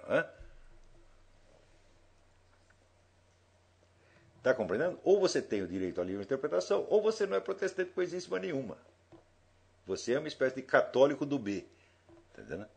Quer dizer, você criou outra igreja católica, com outro papa que diz outra coisa e que te proíbe de interpretar as coisas da sua maneira. Hum? Então, se vocês, com a reforma protestante, obtiveram o direito à livre interpretação, use-o. Hã? Hã? E faça predominar os fatos sobre as interpretações doutrinárias. É muito simples. Nada, nada impede que um protestante aceite essas coisas. Eu só quero responder mais uma pergunta aqui, que é o seguinte. Pá, pá, pá, pá. É... Aqui, Fernando Ferreira. O que o senhor pensa da leitura dos diálogos de Platão será acompanhada de textos acessórios, como os comentários de Eric Wegelin, Order and History, volume 2 e 3, Paul Friedlander e Werner Jäger? Ainda não. Hum? Por quê? Para você absorver os comentários, você precisa ter, ter absorvido os textos. E quando for para ler comentários, também tem dizer, algumas técnicas que você tem que levar em conta. Tá certo? Então, em primeiro lugar, eu não creio que valha muito a pena ler os comentários se você não tiver em conta o chamado status questiones, quer dizer, a história dos comentários. Você vê que ali no, no, no livrinho que eu fiz sobre Aristóteles, eu fiz uma breve história dos estudos aristotélicos. Então, quer dizer, cada comentário foi colocado na sua devida perspectiva, porque o comentário é a intervenção que um sujeito faz num debate que vem antes e que vai prosseguir depois. Não é isso? Ao passo que o texto filosófico originário não é necessariamente assim. Embora a filosofia também exista antes e vá prosseguir depois, né, o texto filosófico é uma referência, o texto clássico é uma referência em si mesmo. Tá certo? E ele inaugura uma linhagem de comentários. Então, eu sugiro isso. Não ler comentários agora. Depois de você ler o texto, daí você vai fazer uma pesquisa bibliográfica e você vai, antes de você ler um só dos comentários, você vai fazer a história deles. colocá-los em linha. Né? E mediante, vamos dizer, uma leitura, aquilo que o Mortimer Adler chama leitura inspecional, que é apenas uma primeira lambida do texto, você vai verificar ali quem se reporta a quem, quem está respondendo a quem. Né? Então, é, por exemplo, é, o, no caso do Aristóteles, o Jean-Paul Dumont ele está respondendo ao Werner Jäger. Né? E uh, Werner Jäger, por sua vez, está respondendo ao outro. Então, quem está falando com quem? A hora que você tiver esta sequência montada da, do diálogo, assim, daí sim vale a pena você ler cada um dos comentários. Porque senão é como você tem um monte de pessoa conversando, você grava o que uma delas disse e começa a prestar atenção só naquilo, sem saber o que as outras disseram. Não adianta nada. Você não sabe com quem ele está falando. Né? Então, por enquanto, não é, não é necessário isso. Né? Mas nós faremos. De, não é necessário e nem conveniente. Então, repito, antes de ler qualquer comentário, faça a história dos comentários. Através, vamos dizer, de listas bibliográficas, de enciclopédias e da leitura inspecional de algum desses comentários. Aí sim. Né? Então, ó, por enquanto, é, é só. Né? Eu acho que. Tem algum aviso? Não. Então fica aí de novo os nossos cumprimentos ao Google. Né? E parabéns a vocês todos por terem aguentado este curso até a centésima aula. Espero que aguentem até o fim.